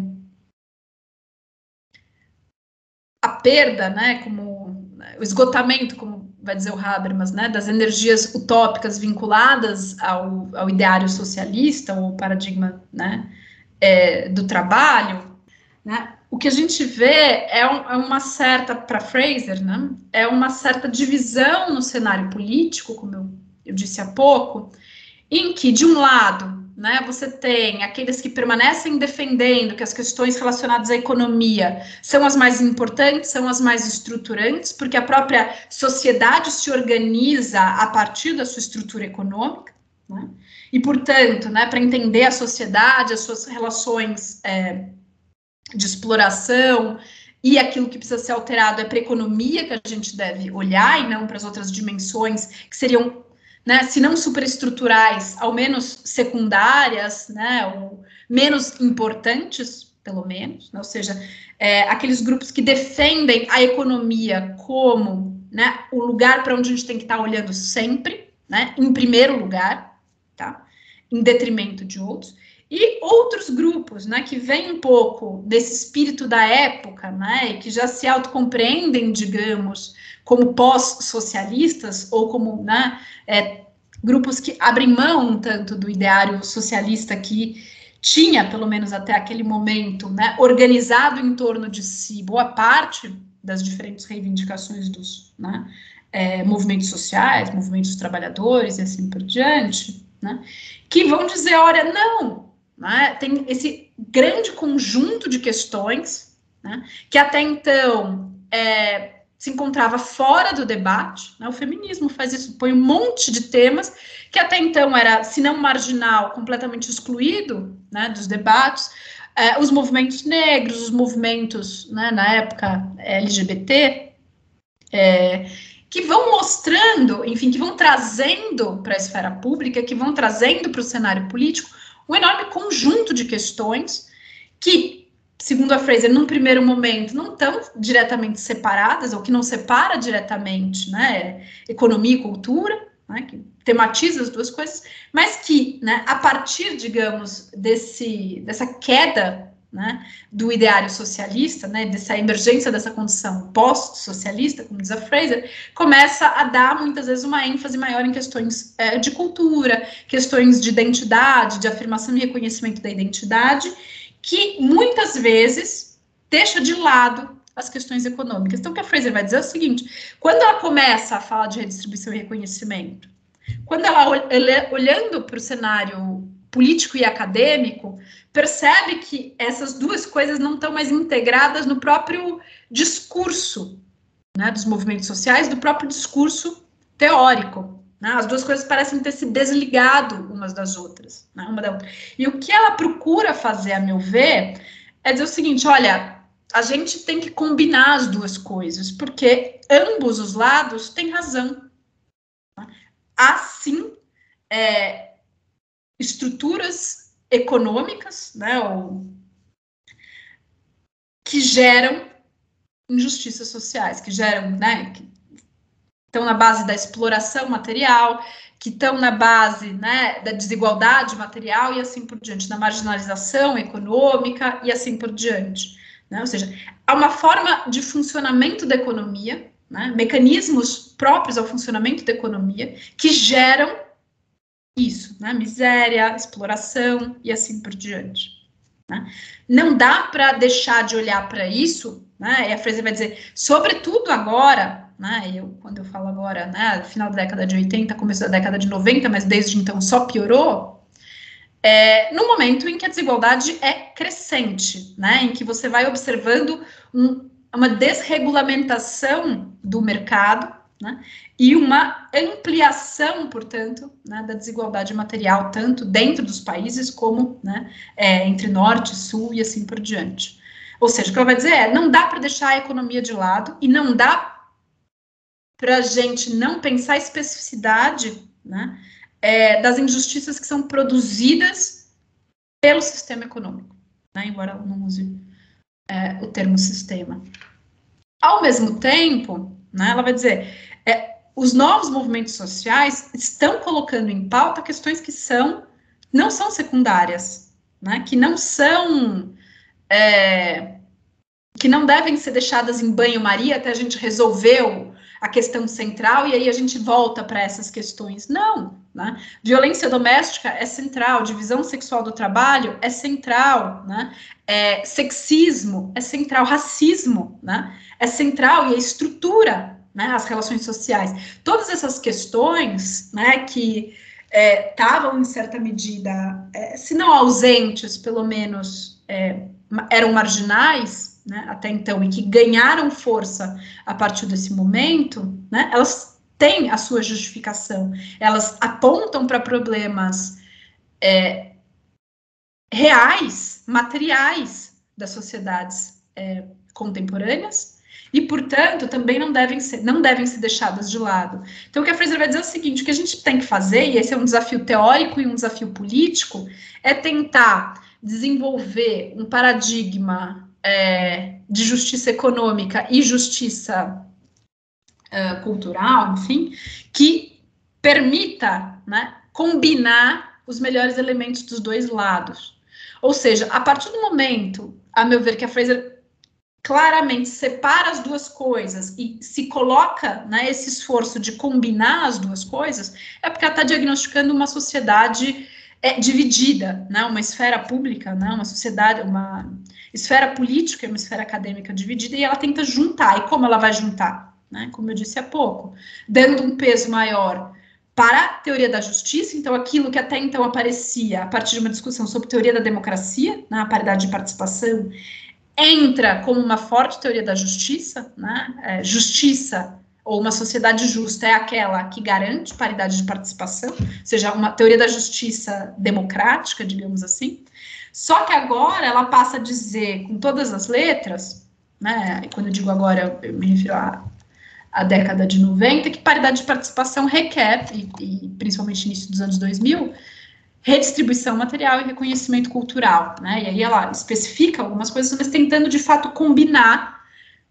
aquilo que para ela está se separando na esfera pública, né? E não só se separando, está digamos, um dos lados está ganhando né, o debate, que é o lado do reconhecimento, algo que para ela é muito problemático no momento em que né, a desigualdade material é crescente. Né? Então, é, o esforço dela se volta a essa combinação, algo que não é claro nos textos dela da década de, de 90.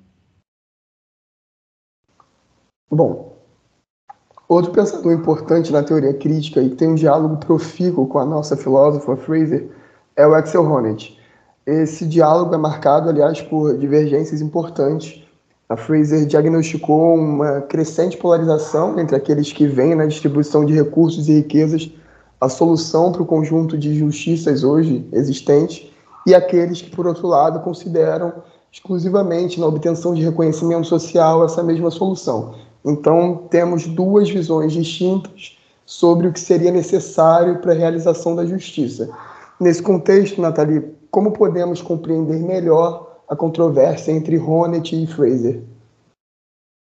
Essa é uma ótima questão, né? O debate entre eles é, para mim, um dos debates mais interessantes dentro da, da teoria crítica, e talvez, né, o fato de que ele seja tão interessante é exatamente porque ele é um debate muito difícil, ele tem vários níveis, é, os autores entendem é, coisas diferentes pelos mesmos termos, como, por exemplo, reconhecimento, que torna muitas vezes o, o debate um tanto truncado, né? Eles se acusam mutuamente de coisas que não são exatamente né, aquelas coisas que eles estão defendendo efetivamente.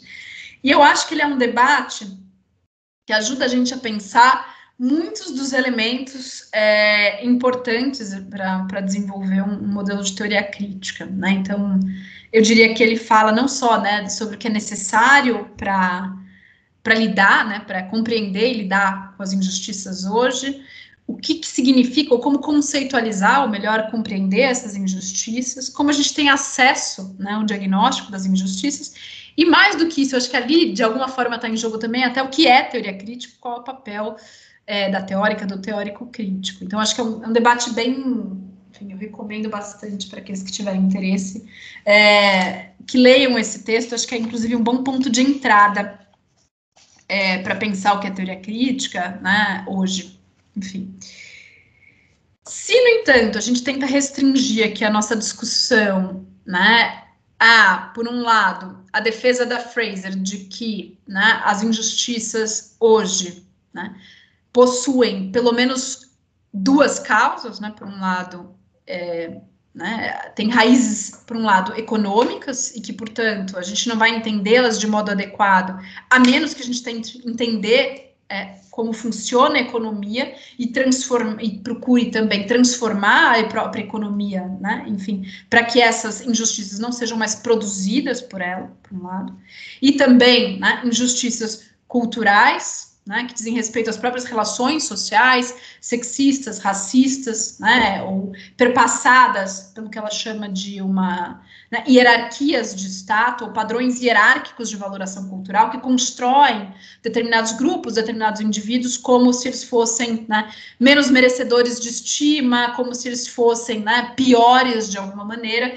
e que por isso, né, é, acabam colocando esses grupos né, numa posição de inferioridade dentro né, das sociedades, tanto no que diz respeito à vida é, social como no que diz respeito à vida política. O que a Fraser vai dizer, e portanto ela vai defender, né, que para desenvolver uma teoria da justiça, ou para pensar a justiça nas sociedades contemporâneas, a gente precisa de uma, de uma teoria que seja dualista, né, que pense essa dimensão econômica, essa dimensão cultural, e, é, de alguma forma, também, claro, a inter-relação entre essas duas coisas, porque é evidente que né, é, essas duas esferas não se encontram hermeticamente separadas, elas se relacionam é, sempre é, mutuamente, né? A Fraser vai dizer. É claro que, né, por exemplo, uma injustiça é, de caráter econômico que gera uma diferenciação de classe pode gerar um preconceito de classe, né, que faz com que pessoas de, né, é, da classe trabalhadora sejam socialmente ou culturalmente estigmatizadas, né,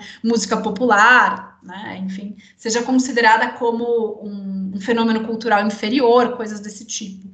E também o inverso ocorre, ou seja, é claro que uma determinada injustiça que tem uma raiz é, nesses padrões hierárquicos de valoração pode ter é, consequências econômicas. Né? O exemplo que ela dá né, é que é claro que padrões hierárquicos de valoração que tomam todos aqueles que não são é, heterossexuais como a norma, né, pode fazer o quê? Com que é, pessoas que não se identifiquem né, como heterossexuais não tem, né, percam o emprego ou não consigam é, colocações em determinadas é, esferas da economia e, portanto, tem consequências econômicas, mas né, cujas injustiças ou cuja base ou a raiz da injustiça tem um caráter mais é, social, cultural, né, ou nisso que ela chama de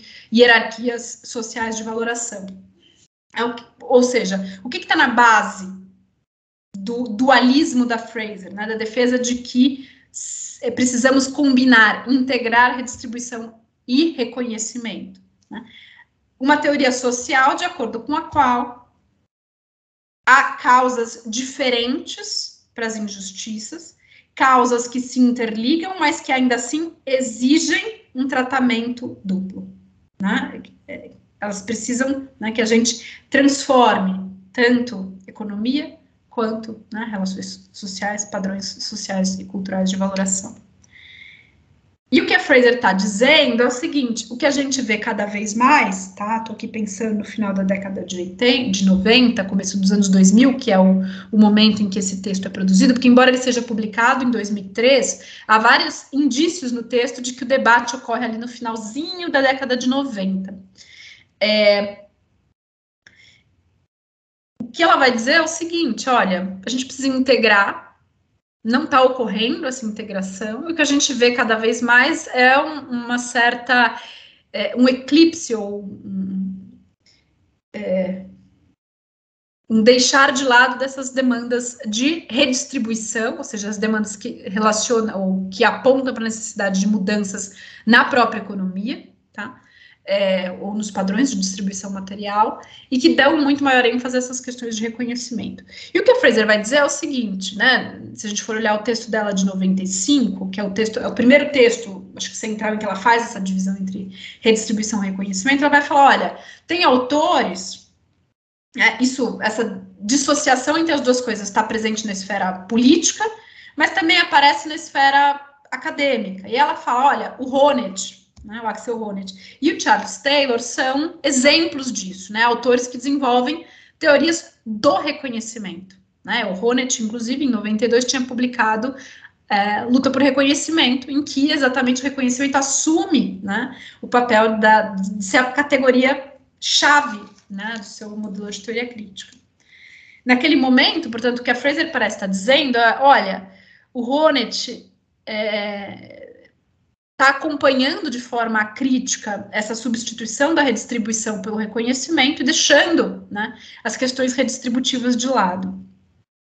Eu acho, no entanto, né, que essa é uma forma bastante problemática, inclusive, de compreender o Ronet. Me parece que se a gente lê o debate entre eles, né, daí já o debate de 2003 de forma adequada, o que a gente vai perceber é que no cerne, ou o centro da questão é como recolocar o capitalismo no debate. Como melhor conceitualizar e criticar a economia capitalista. O, os que eu estou querendo dizer, nenhum deles, a meu ver, está deixando a economia de lado. Mas cada um deles conceitualiza o capitalismo de formas diversas e, portanto, pensa né, é, as próprias lutas sociais que visam a transformação do capitalismo de formas muito diferentes. A Fraser faz isso a partir de uma combinação né, de redistribuição e reconhecimento, e o Honneth a partir de uma certa noção de reconhecimento propriamente dito. E como ele faz isso? Né?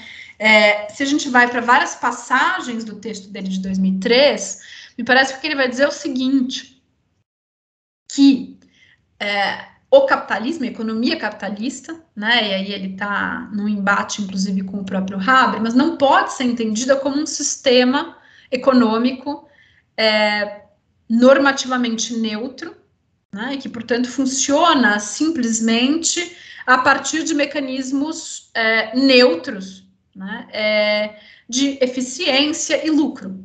Né? Se a gente for olhar, o capitalismo, ele é, né, a economia, ela é perpassada né, a, por padrões né, de reconhecimento e, portanto, né, ela é normativamente é, carregada. Né? E o que, ele está querendo dizer, a meu ver? Né? Que para a gente entender os próprios padrões de distribuição econômicas, a gente precisa entender o seguinte: primeiro, né, é, como determinada sociedade interpreta o princípio do respeito. Né? Ele vai dizer: olha, se a gente olha para sociedades é, de bem-estar social, né, há uma certa interpretação de que né, o respeito pelas pessoas, né, o, o, respeito que as pessoas merecem pelo simples fato de que elas são pessoas, né, é, faz com que elas devam ter direito né, a determinados é, né, a um acesso a um mínimo material que independe das contribuições que elas fazem né, a, do ponto de vista econômico, ou seja, elas devem ter acesso a saúde, elas devem ter acesso à educação, elas devem ter acesso ao transporte, a uma renda mínima, enfim. É, isso, né, para sobreviverem, isso independentemente das contribuições que elas fazem. Ou seja, quanto mais exigente é a interpretação que determinadas sociedades dão ao princípio do respeito, maior é a parcela da redistribuição material que cabe às pessoas simplesmente por serem pessoas. Mas, ele vai dizer, né, em, outras passagens, para além disso, né, diferentes sociedades dão valores diferentes a contribuições diferentes, ou seja, né, determinados trabalhos, né, e o produto desses trabalhos, né, seja um produto material, um serviço, eles são valorizados de formas diferentes, né, é, em sociedades diferentes. O que significa que também, né, o, o além que cada pessoa ganha, né, além daquilo que ela ganha simplesmente, ou que ela recebe simplesmente por ser uma pessoa, né, depende dos padrões de estima de cada sociedade. O que, que o Ronet, a meu ver, está querendo indicar quando ele faz isso? Né? Que o, a, próprio, a própria distribuição né, e os padrões de distribuição material são fortemente perpassados por princípios de reconhecimento, né, no caso, respeito e a estima. E que, portanto, as próprias demandas por uma transformação desses padrões de distribuição podem ser compreendidas como demandas por reconhecimento. Ou seja, quando eu demando direitos sociais, eu demando é, melhores condições de educação e de saúde, né, direitos sociais, políticas de compensação mais universalistas e mais robustas, o que eu estou dizendo é a, é preciso né, implementar uma noção de respeito né, que seja mais exigente. Né? Ou seja, o que está em causa nessas lutas é como nós interpretamos o princípio do que é a segunda esfera do reconhecimento para ele, que é o princípio do respeito. E, por outro lado, né, determinados grupos sociais ou determinadas profissões podem é, dizer que as suas contribuições sociais não são devidamente valorizadas. Ele vai dizer, ó, movimentos feministas fizeram isso, mostraram que o trabalho reprodutivo, né, que é, é, em grande medida realizado por mulheres, né, sequer remunerado é, né, o que, né, e trabalhos né, que, embora remunerados, são considerados como trabalhos femininos, né, como o próprio trabalho do cuidado, é, né, trabalho, sei lá, em educação infantil, enfermagem, são trabalhos em geral mal remunerados. Né? E por que, que eles são mal remunerados? Né? E o que, que esses grupos demandam em geral, né, quando eles querem né, mudar, digamos, a balança redistributiva? Maior estima né, que acompanha uma maior valorização salarial. Né? Então, a meu ver, o que o Ronet está tentando explicitar é que a gente entende melhor as demandas por redistribuição se a gente as interpreta como demandas por reconhecimento. E interpreta melhor porque para ele é isso que está em causa, e mais do que isso, interpreta melhor porque a gente entende não só o que está em causa, mas a motivação das pessoas né, é, ao colocarem essas demandas. Porque é porque elas não se sentem devidamente reconhecidas, seja na sua né, é, condição de. Né, é, devidamente respeitadas na sua condição de seres humanos ou devidamente reconhecidas pelas contribuições que elas fazem à sociedade, que elas lutam. Né? Então, a luta por redistribuição é uma luta por reconhecimento. Mas, né, e aí é, eu acho que é o ponto da, da disputa entre eles, a questão é o seguinte, né, como melhor entender o capitalismo? Porque quando o Ronet vai dizer isso, ele de alguma forma atrela o próprio funcionamento do capitalismo né, a interpretação dada a esses princípios. E o que a Fraser vai dizer é, ora, é claro que esses padrões têm, né, padrões culturais de valoração, têm uma influência né, no que determinadas sociedades consideram ou não como valorável e do que determinadas sociedades consideram ou não como aceitável, né? É, sei lá, a gente pode ver sociedades que né, remuneram bem professores, sociedades que não remuneram bem professores e tentar entender essa diferenciação a partir daí. Mas, para entender efetivamente o funcionamento da economia, vai dizer a Fraser, né, e, e, das injustiças geradas por ela, a gente precisa entender que a economia né, tem um certo funcionamento que é específico, né, é, mecanismos orientados ao lucro e à eficiência é, que são normativamente ressecados.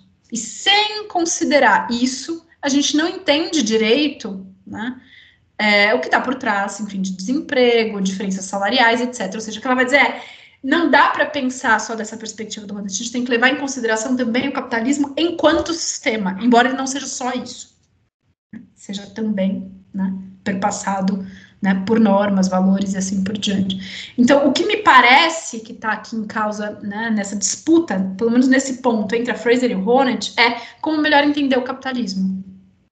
Ela, numa postura um pouco mais habermasiana, tentando pensar a especificidade do mercado e seus elementos, né, em certos sentidos sistêmicos, ainda que né, a economia para ela não seja só sistêmica e, portanto, mais né, seus mecanismos específicos, e o Honneth né, tentando de alguma forma ancorar normativamente o capitalismo e, portanto, pensar a própria contestação do capitalismo a partir dessa perspectiva.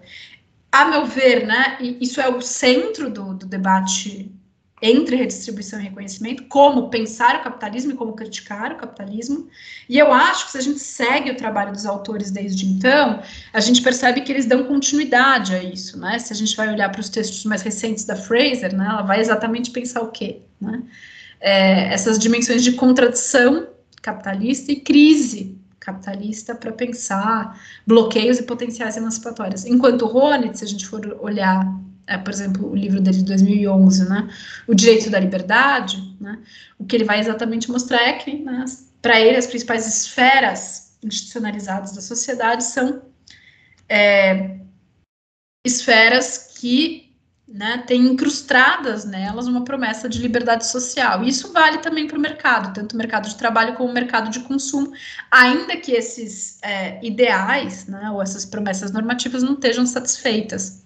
Então, de alguma forma, né, me parece que eles é, dão continuidade, ou continuam pensando o capitalismo de forma diversa, mas ambos buscam recolocar o capitalismo no, no horizonte da crítica, né, ainda que de, dessas duas perspectivas diferentes.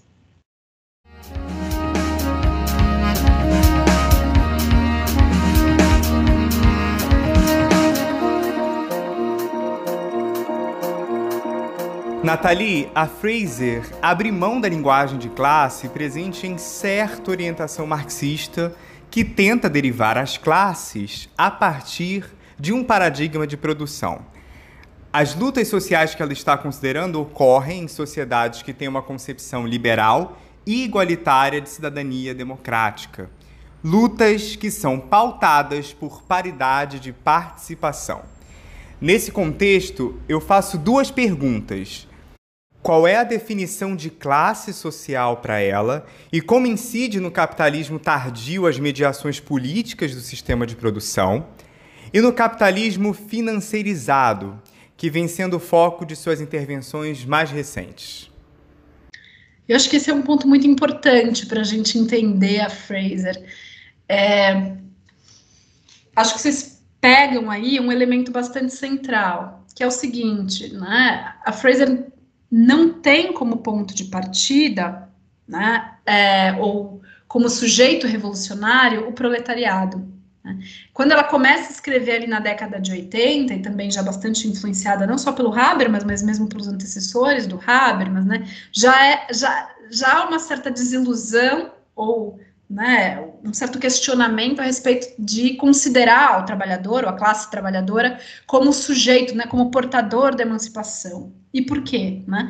Exatamente porque no capitalismo tardio, né, que é um capitalismo é, regulado, em que as contradições entre né, capital e trabalho são, se não neutralizadas, pelo menos mantidas é, mantida latente, e as lutas de classe também são mantidas, né, de alguma forma, latentes ou neutralizadas, né, é, enfim, a classe né, não é mais, digamos, aquela que vai né, ser o sujeito das lutas sociais, que vai né, trazer ou né, efetivar os processos emancipatórios.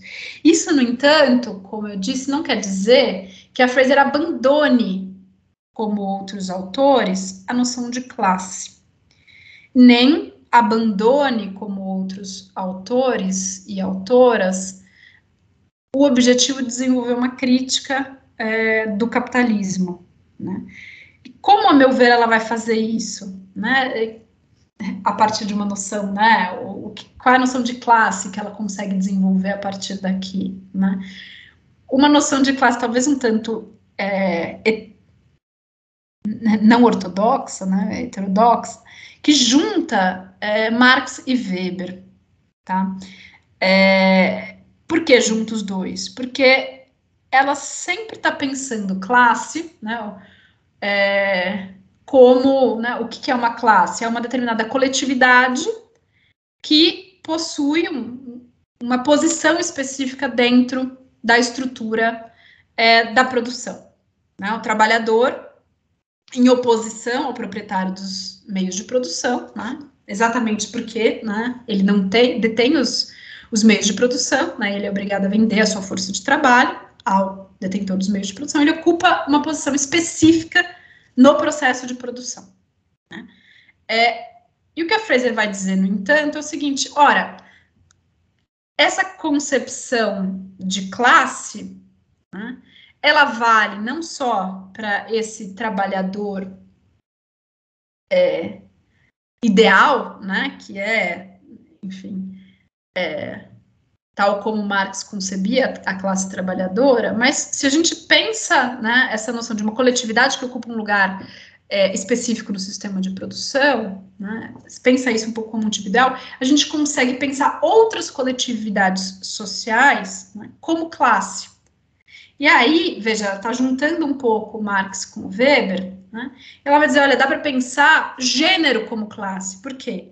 Porque se a gente leva em consideração uma divisão né, do trabalho baseada no gênero, né, que distingue produção, né, trabalho assalariado, né, remunerado, fora de casa na economia formal, e por outro lado, o trabalho reprodutivo, né, ou doméstico, realizado em geral por mulheres e não remunerado, a gente vê, né, que o capitalismo e a própria produção depende ou, né, ou distingue produção de reprodução e as mulheres, enquanto coletividade, né, ocupam um determinado lugar nesse sistema produtivo.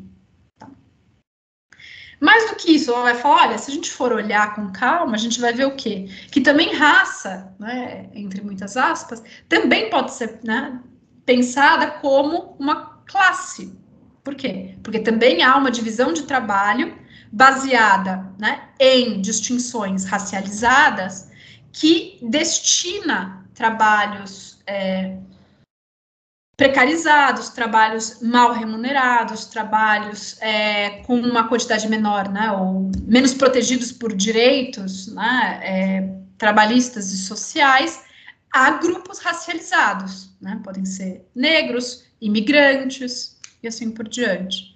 O que, que né, a gente vê? Né, que há dentro do próprio capitalismo uma divisão de trabalho, né, é, entre né, trabalhos acho que em geral se fala colarinho branco, né? E, né, é, empresariais, enfim, profissionalizados, e os trabalhos de colarinho azul, que são trabalhos, né, é, em geral, ocupados, né, desempenhados por é, grupos de pessoas racializadas. Ou seja, o que a Fraser vai dizer é o seguinte: se a gente pensa a classe de uma forma mais ampla, a gente consegue entender as dimensões de classe do gênero e as dimensões de classe da raça, de, é, de raça, tá? É, dos grupos racializados, acho que é melhor, é, de uma forma mais é, ampla,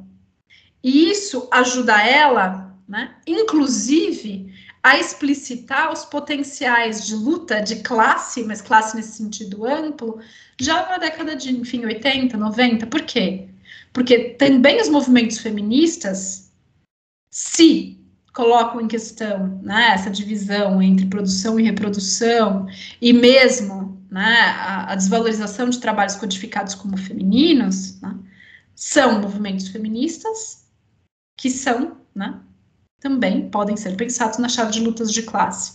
A mesma coisa né, vale né, para movimentos é, antirracistas que vão questionar a divisão do trabalho né, baseada em categorias é, racializadas. Né? Ou seja, o que, que, me parece que ela está fazendo? Né? Ela extrapola a noção marxista de classe né, que é pensada apenas em termos econômicos e procura identificar né, essas dimensões, né, a combinação um pouco desse elemento econômico, né, lugar é, na estrutura de produção com dimensões de gênero, raça e assim por diante, para pensar uma noção de classe e de trabalhador que seja mais ampla e ao conseguir pensar essa noção mais ampla de classe, ela consegue também pensar né, lutas de classe ou lutas redistributivas, né, ela é bastante ambígua com, com, relação a isso, de uma forma mais ampla. O que significa, inclusive, que ela consegue identificar potenciais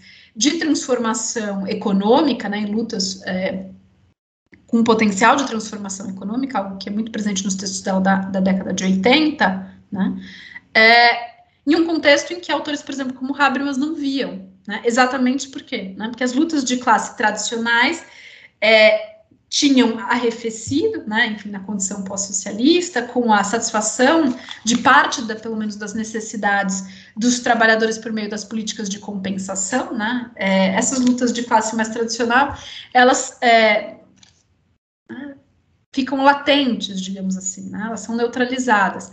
E o que a Fraser vai mostrar é que se a gente abre um pouco né, essa concepção de, de, de classe de trabalhador, né, enfim, incluindo o trabalho reprodutivo e também né, esse trabalho assalariado, mas mal né, remunerado e precário, a gente consegue entender né, dinâmicas de classe de forma mais complexa e lutas de classe de, de uma forma mais complexa. Né? E, portanto, nesse caso, as mediações políticas presentes no capitalismo tardio não neutralizam né, é, inteiramente as lutas de classe. Né? a gente acho que daria para pensar é, aqui. Se a gente vai, então, para a segunda parte da questão de vocês para pensar bom, e no capitalismo contemporâneo, né, que para Fraser é um capitalismo financiarizado, em que essa regulação estatal, essa mediação política, ela é bastante reduzida, né, o que, que a gente enxerga?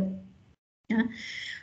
A meu ver, né, eu teria que pensar isso com mais calma, é, o que a gente vê é um desenvolvimento conceitual disso que está presente ali, né, nos textos dela, década de 80 e 90. Por quê? Porque exatamente quando ela vai falar de capitalismo financiarizado, né, e aí, claro, ela fala do capitalismo financiarizado, mas ela procura fazer um, uma descrição mais ampla do capitalismo como um todo, né, da, das especificidades do capitalismo e de cada uma das suas diferentes fases, né, em que ela vai dizer o seguinte, olha, o capitalismo não deve ser entendido só como sistema econômico, né, como fez, é, ou como esfera econômica, né, o capitalismo é, é uma ordem social institucionalizada, que possui uma esfera econômica, mas também possui diversas outras esferas, e essas diversas outras esferas se relacionam de uma forma bastante específica com a esfera econômica. Então, você tem ali uma esfera política que tem né, uma certa autonomia, uma especificidade, e que se relaciona, inclusive, de uma forma contraditória com a economia. Em geral, né, o mercado tentando se livrar né, da, da regulação política, né, é, e se livrar também né, das decisões né, democráticas, né, ou, ou, seja, se soltar cada vez mais e seguir né, seus próprios imperativos de funcionamento próprio. Você tem uma esfera de produção né, ligada à economia, a esfera da reprodução, como eu antecipei antes, né, e que tem exatamente essa é, dimensão que é fortemente é, baseada numa divisão de gênero. Né. É, você tem né, uma, uma diferenciação entre a, a, produção, digamos assim, né, e a como a própria produção enxerga a natureza. O que a Fraser vai dizer é o seguinte: você tem um enorme conjunto de esferas, e essas esferas é, se estão em relação umas com as outras. E se a gente olha para determinadas esferas, né, como por exemplo produção e reprodução, o que, que a gente enxerga? Né? A divisão de gênero que perpassa o capitalismo não só enquanto sistema produtivo, mas enquanto ordem social institucionalizada. Se a gente olha com calma para o capitalismo, né, aí até mesmo na, na, própria dimensão econômica, o que a Fraser vai dizer? É que tem grupos de trabalhadores explorados, que são, digamos, né, grupos assalariados, que tem um trabalho formal, que paga pela reprodução da força de trabalho, e você tem grupos que são expropriados, né, ao trabalho é, escravo, trabalho né, em colônias é, ou né, o trabalho de grupos racializados que muitas vezes é ou é, ilegal ou informal ou né, não chega a pagar as condições mínimas necessárias à própria reprodução da força de trabalho. E aí, de novo, o que ela está fazendo? Né? Ela está extrapolando o diagnóstico do capitalismo feito pelo Marx, né? Que dá uma ênfase maior à, à, à, ordem econômica, procura pensar o capitalismo de uma forma mais complexa, e ao explodir, ou seja, ao pensar para além da dimensão econômica, o que ela me parece conseguir fazer né, é desenvolver uma noção de classe que não pensa o trabalhador né, só como, né, se a gente for pensar no contexto americano, né, o trabalhador das fábricas do cinturão de ferru, de, né, da, da, ferrugem. Não, mulheres entram, né, trabalhadoras do cuidado entram, né, imigrantes entram, desempregados, desalojados. Todo esse, esse conjunto de pessoas consegue ser abarcado, né, é, enquanto trabalhadores e enquanto classe, né? E, portanto, é possível ver a dimensão econômica, a dimensão de classe, de lutas feministas, de lutas é, antirracistas e a própria dimensão anticapitalista também é, dessas lutas sociais. Pensando agora nas críticas de Fraser ao neoliberalismo, o capitalismo, munido de pressupostos ideológicos neoliberais, enfatiza os bens da autonomia individual e o avanço meritocrático. Nesse cenário, também se apresenta o que se convencionou chamar de neoliberalismo progressista, que não questiona e propõe, de fato, mudanças estruturais nas relações de poder e dominação Fraser afirma que o neoliberalismo não se legitima mais, uma vez que nós estamos repensando fortemente nossa relação com o Estado e a natureza das relações em âmbito político, econômico e social. Então, como nós podemos pensar uma teoria da democracia que seja capaz de alterar significativamente o próprio funcionamento do capitalismo? Essa é uma questão que tem várias é, dimensões diferentes, né? É, eu começaria exatamente da forma que vocês é, começaram, que é explicitando isso. Para Fraser, de fato, o neoliberalismo é pensado como esses elementos ideológicos que dão base ou que legitimam e, e permitem, portanto, a manutenção de uma forma financiarizada do capitalismo, apesar dessa forma financiarizada do capitalismo está levando de forma bastante clara a piora dos níveis de vida, né, de 99% da população, né, mundial, e apesar, né, dessa forma financiarizada e, portanto, né, mais desregulada de capitalismo, está agravando crises políticas e crises é, ecológicas. Né? Então, o neoliberalismo, para Fraser, ele é pensado em grande medida como um discurso, como né, é, os elementos ideológicos que permitem ou que fazem com que o capitalismo financiarizado seja aceito pelas pessoas e, portanto, não seja questionado, tematizado e né, transformado né, pelas pessoas e pelos movimentos sociais, né, apesar né, de tudo que está acontecendo. E aí, né, é, vocês têm toda a razão em indicar que para ela isso ocorre, né, porque o neoliberalismo conseguiu, não, o discurso neoliberal, conseguiu em grande medida cooptar, mimetizar elementos é, presentes na, em críticas da esquerda, não só né, é, de uma esquerda mais né, voltada a questões econômicas, mas também de uma esquerda é, de movimentos feministas e antirracistas progressistas, né, e trouxe para si ou colocou sobre si um certo verniz de progressista, né, que acabou né, tornando, né, é, ou colocando numa embalagem bonita algo que né, é, na verdade, é, é ruim para a maior parte das pessoas. O que, que ela está querendo dizer com isso, né? No que diz respeito à primeira parte, ela usa muito Botansky, né?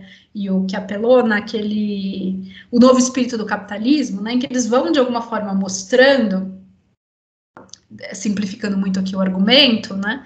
Que você vai ver lá na década de 60, você tem uma parte né, do, dos movimentos de crítica ao capitalismo vão né, se colocar numa postura até um pouco romântica, né, de, de mostrar como o ambiente fabril das indústrias, das fábricas, era um ambiente opressor, era um ambiente né, em que o trabalhador que tinha ali de realizar tarefas repetitivas, ele não tinha espaço para desenvolver a sua própria personalidade, desenvolver a sua criatividade, enfim, era um ambiente cinzento, né, um ambiente é, né, em que a, lógica da máquina se sobrepõe né, e quase esmaga a subjetividade né, e a especificidade dos, dos trabalhadores, né, acaba com a sua autonomia e assim por diante. E o que eles vão mostrando é que todos esses elementos né, é, que são criticados né, dentro desse contexto específico, eles são de algum modo ressignificados né, e mimetizados por um, um, certo discurso que vai, é, de alguma forma, vendendo a desregulação, desregulamentação é, do trabalho, né, então, bom, antes você tinha um limite de horas de trabalho, né, agora não tem mais, ou antes você tinha determinadas exigências, agora não tem mais, você vai vendendo desregulamentação trabalhista e perda de direitos como ganho de autonomia, como um ganho de flexibilidade, como né, um, um, ganho de liberdade do trabalhador, né, como uma modernização, como um ganho em eficiência, né, como uma superação desse é, grande aparato opressor, né, que tolhia, digamos, a autonomia e a liberdade dos trabalhadores. Então, uma piora, né, essa é um pouco a tese da, da Fraser, é, nas condições de trabalho, ela é vendida né, como um ganho em liberdade, exatamente por meio dessa cooptação né, de um discurso progressista de esquerda. Mas isso não se limita aí, a esse ponto específico. A Fraser vai dizer, olha, se a gente for olhar para as críticas de, né, das feministas, né, sempre, ou muitas delas colocaram em questão a ideia de que né, é, caberia aos homens, né, o, o trabalho de prover, né, a função de prover para a família, então o, o, próprio salário deveria ser um, um salário né, familiar, que garantiria não só né, a, a, a, manutenção das, das, da própria força de trabalho daquele trabalhador, mas, enfim, da sua esposa, dos seus filhos, pensando aqui né, numa família é, é, nuclear burguesa, né, portanto, uma própria ideia de um salário familiar. Isso é questionado fortemente pelo movimento feminista, né, pelos diferentes vertentes do movimento feminista, né, ainda que de formas diversas.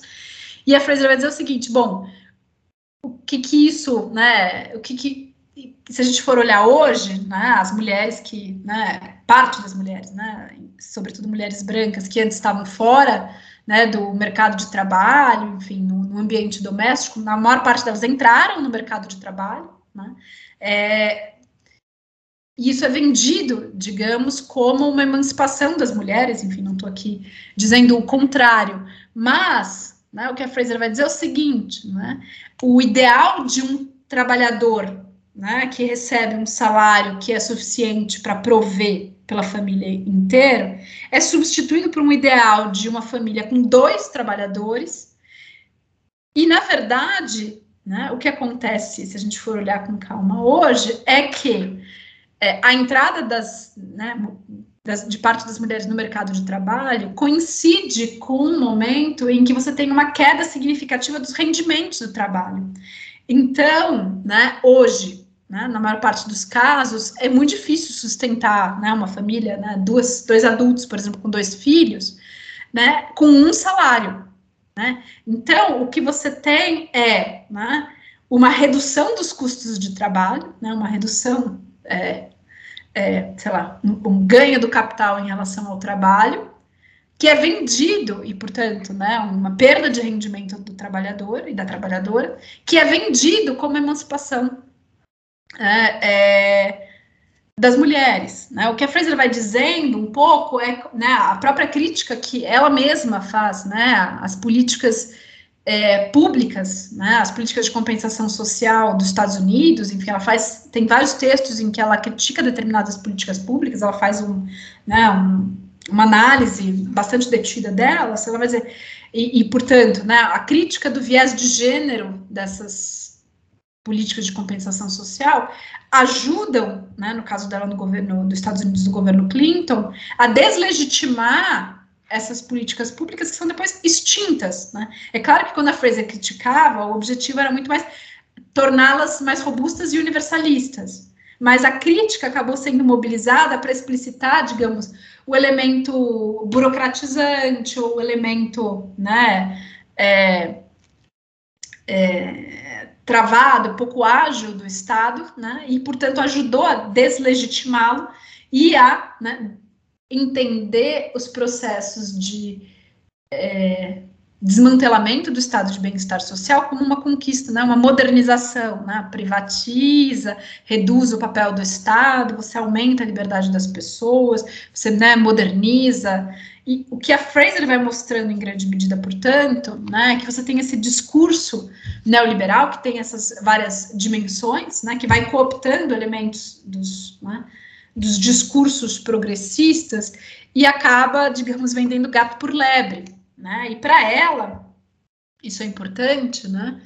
É, por muito tempo conseguiu, né? Ela, ela tem um texto de 2015 em que ela fala sobre crise da democracia. Ela vai dizendo, olha, é, a situação econômica é, né, enfim, 2015, já muito depois da crise financeira, é de uma desigualdade, né, gritante, alarmante, né? Os sistemas políticos estão se desfazendo, né? É, as capacidades das democracias nacionais de regularem a economia né, é bastante reduzida, cada vez mais, enfim, é, os próprios estados têm quase né, elementos muito pequenos ou muito pouco substantivos para né, controlar ou regular os mercados. Né. É, a crise ambiental, né, ecológica, aí diante de nós, né, condições, né, crise do cuidado explodindo.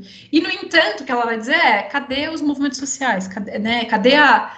Enfim, era de se esperar que houvesse uma mobilização política mais ampla. Pelo menos essa me parece ser a postura dela em vários textos do final, do começo ali da, da segunda década do, do, do, dos anos 2000, né, 2010 e pouco.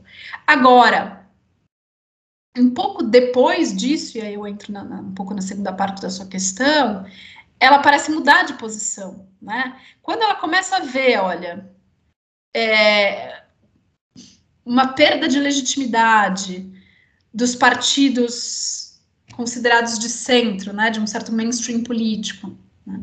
é, em, em, vários países, mas em 2016 a gente pode pensar no próprio Estados Unidos, né, com o Trump, mas, né, e portanto, um, ou o Brexit, né, que ganha, né, a, o referendo na, na Inglaterra, no Reino Unido, é, o que ela vai identificando nesses, é, nesses fenômenos, né, que, que são, veja, fenômenos que ela mesma consideraria como fenômenos regressivos, são fenômenos né, que mostram um pouco uma emergência, inclusive, é, de, uma, de uma direita que tem, em muitos casos, um, um viés autoritário. Ela vai dizendo, olha, que está por trás daqui? Quem, quem, quem, em geral, muitos dos eleitores do Trump, quem são? Quem são essas pessoas que votaram no Brexit? São, em geral, pessoas que estão, de alguma forma, manifestando por essa via uma insatisfação com o status quo. Né? Um status quo que privilegia ou que né, o 1% em detrimento dos 99%, né? que, que privilegia um, um pequeno grupo de pessoas em detrimento dos trabalhadores entendidos dessa forma ampla né? Ou seja, que inclui, digamos, cinturão de ferrugem, mas também, né, mulheres, é, negros e assim por diante. E, é, ou grupos racializados em geral.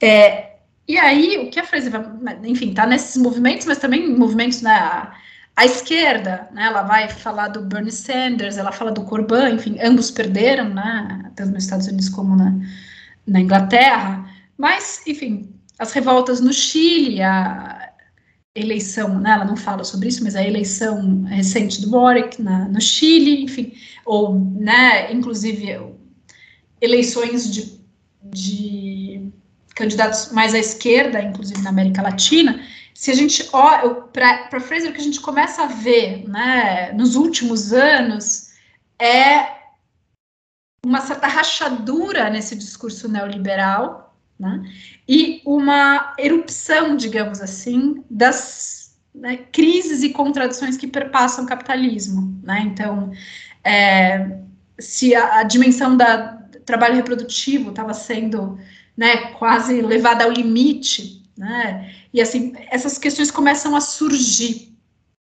Né? E, portanto, o que a Fraser vai dizer é que cada vez mais parece que esse neoliberalismo que né, tem um discurso progressista e a, por meio desse discurso progressista né, ganhava um certo viés de legitimidade, né, uma, tintas de né, aceitação de uma coisa que né, seria né, um, neoliberalismo emancipatório começa a perder a, a, sua força, começa a se rachar, né? E ela vai dizer até o, título de um dos livros dela, né, um, um livro menor, né, que é o, velho está morrendo e o novo ainda não pode nascer, que é um pouco isso. Né? Esse discurso neoliberal parece ter perdido a sua legitimidade. A questão é o que vem depois, né? É, e aí, claro, né, se por um lado há potenciais emancipatórios, né, que coloquem em xeque o, o capitalismo financiarizado e as suas é, dinâmicas mais fortes de crise de contradição, né, porque, enfim, o capitalismo tardio também possui essas tendências de crise né, e contradição, segundo a Fraser, só que elas são é, atenuadas pela regulação estatal, né, algo que não acontece no capitalismo financiarizado.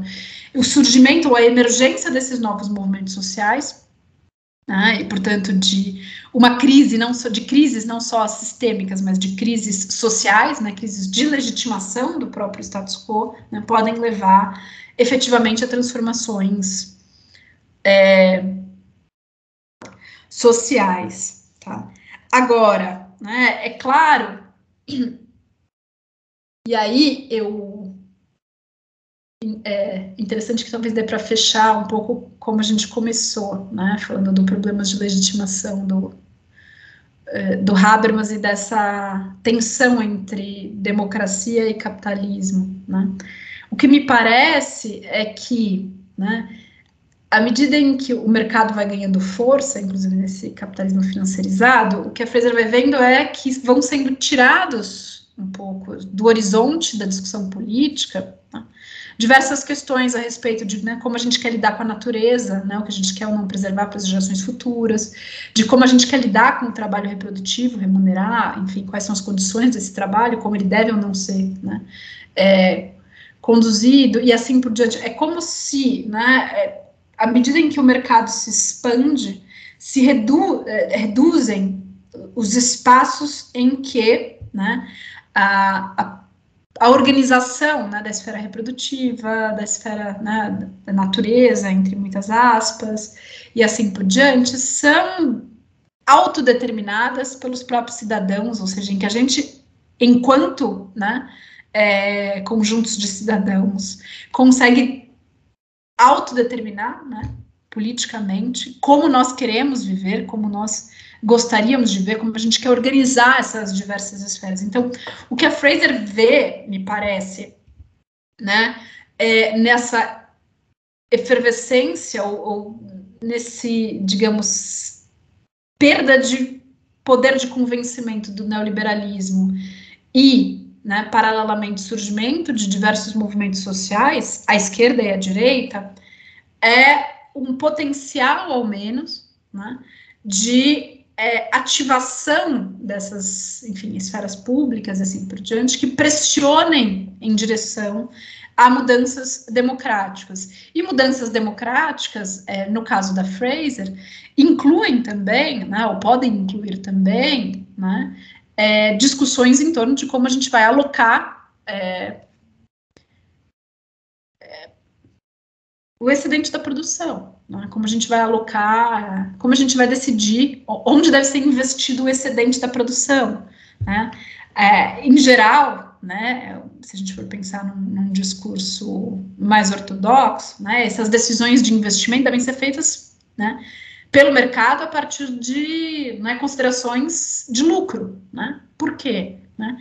A partir do momento que a gente relega ao mercado isso, a gente tira essas discussões né, é, do âmbito político, né, de um âmbito de autodeterminação política. Né? O que a Fraser está dizendo é um pouco quanto maior for, digamos, a, o vigor, né, a robustez da democracia e dos movimentos sociais, né, ainda que, enfim, né, eles possam ser progressistas e regressivos, ou regressivos, né, a gente tem uma possibilidade maior de garantir uma autodeterminação que pode, inclusive, colocar em xeque o funcionamento do capitalismo, né? Enfim, ela não vai dizer aqui, ou pelo menos regulá-lo, né? Como fez o capitalismo, é, né?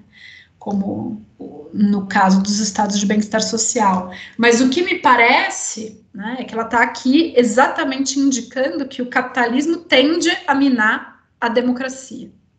É uma tendência, né? Uma tendência que pode ou não ser atenuada por meio de uma regulação né, burocrática ou democrática da, do próprio capitalismo.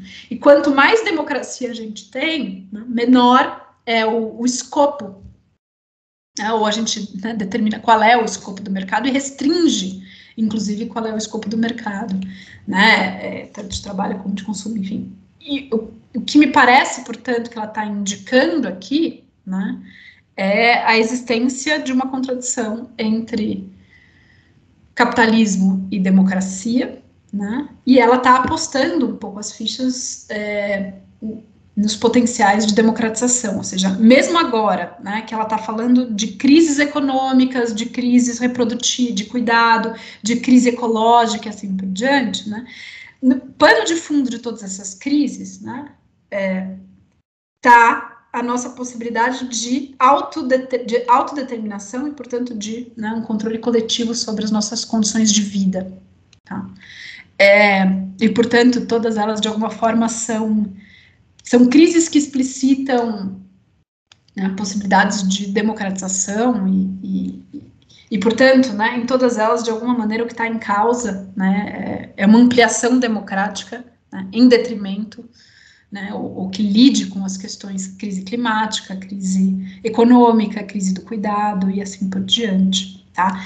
E portanto ela volta um pouco é, para aquela, para algo que no fundo no trabalho dela nunca deixou de estar no horizonte, né? Mas que volta com muito mais força agora, que é aquela é, tensão entre capitalismo e democracia que a gente podia ver no Habermas da década de 70, no início da década de 70, mas que né, não não está tão presente ou não está presente nos textos posteriores. Eu diria que é isso.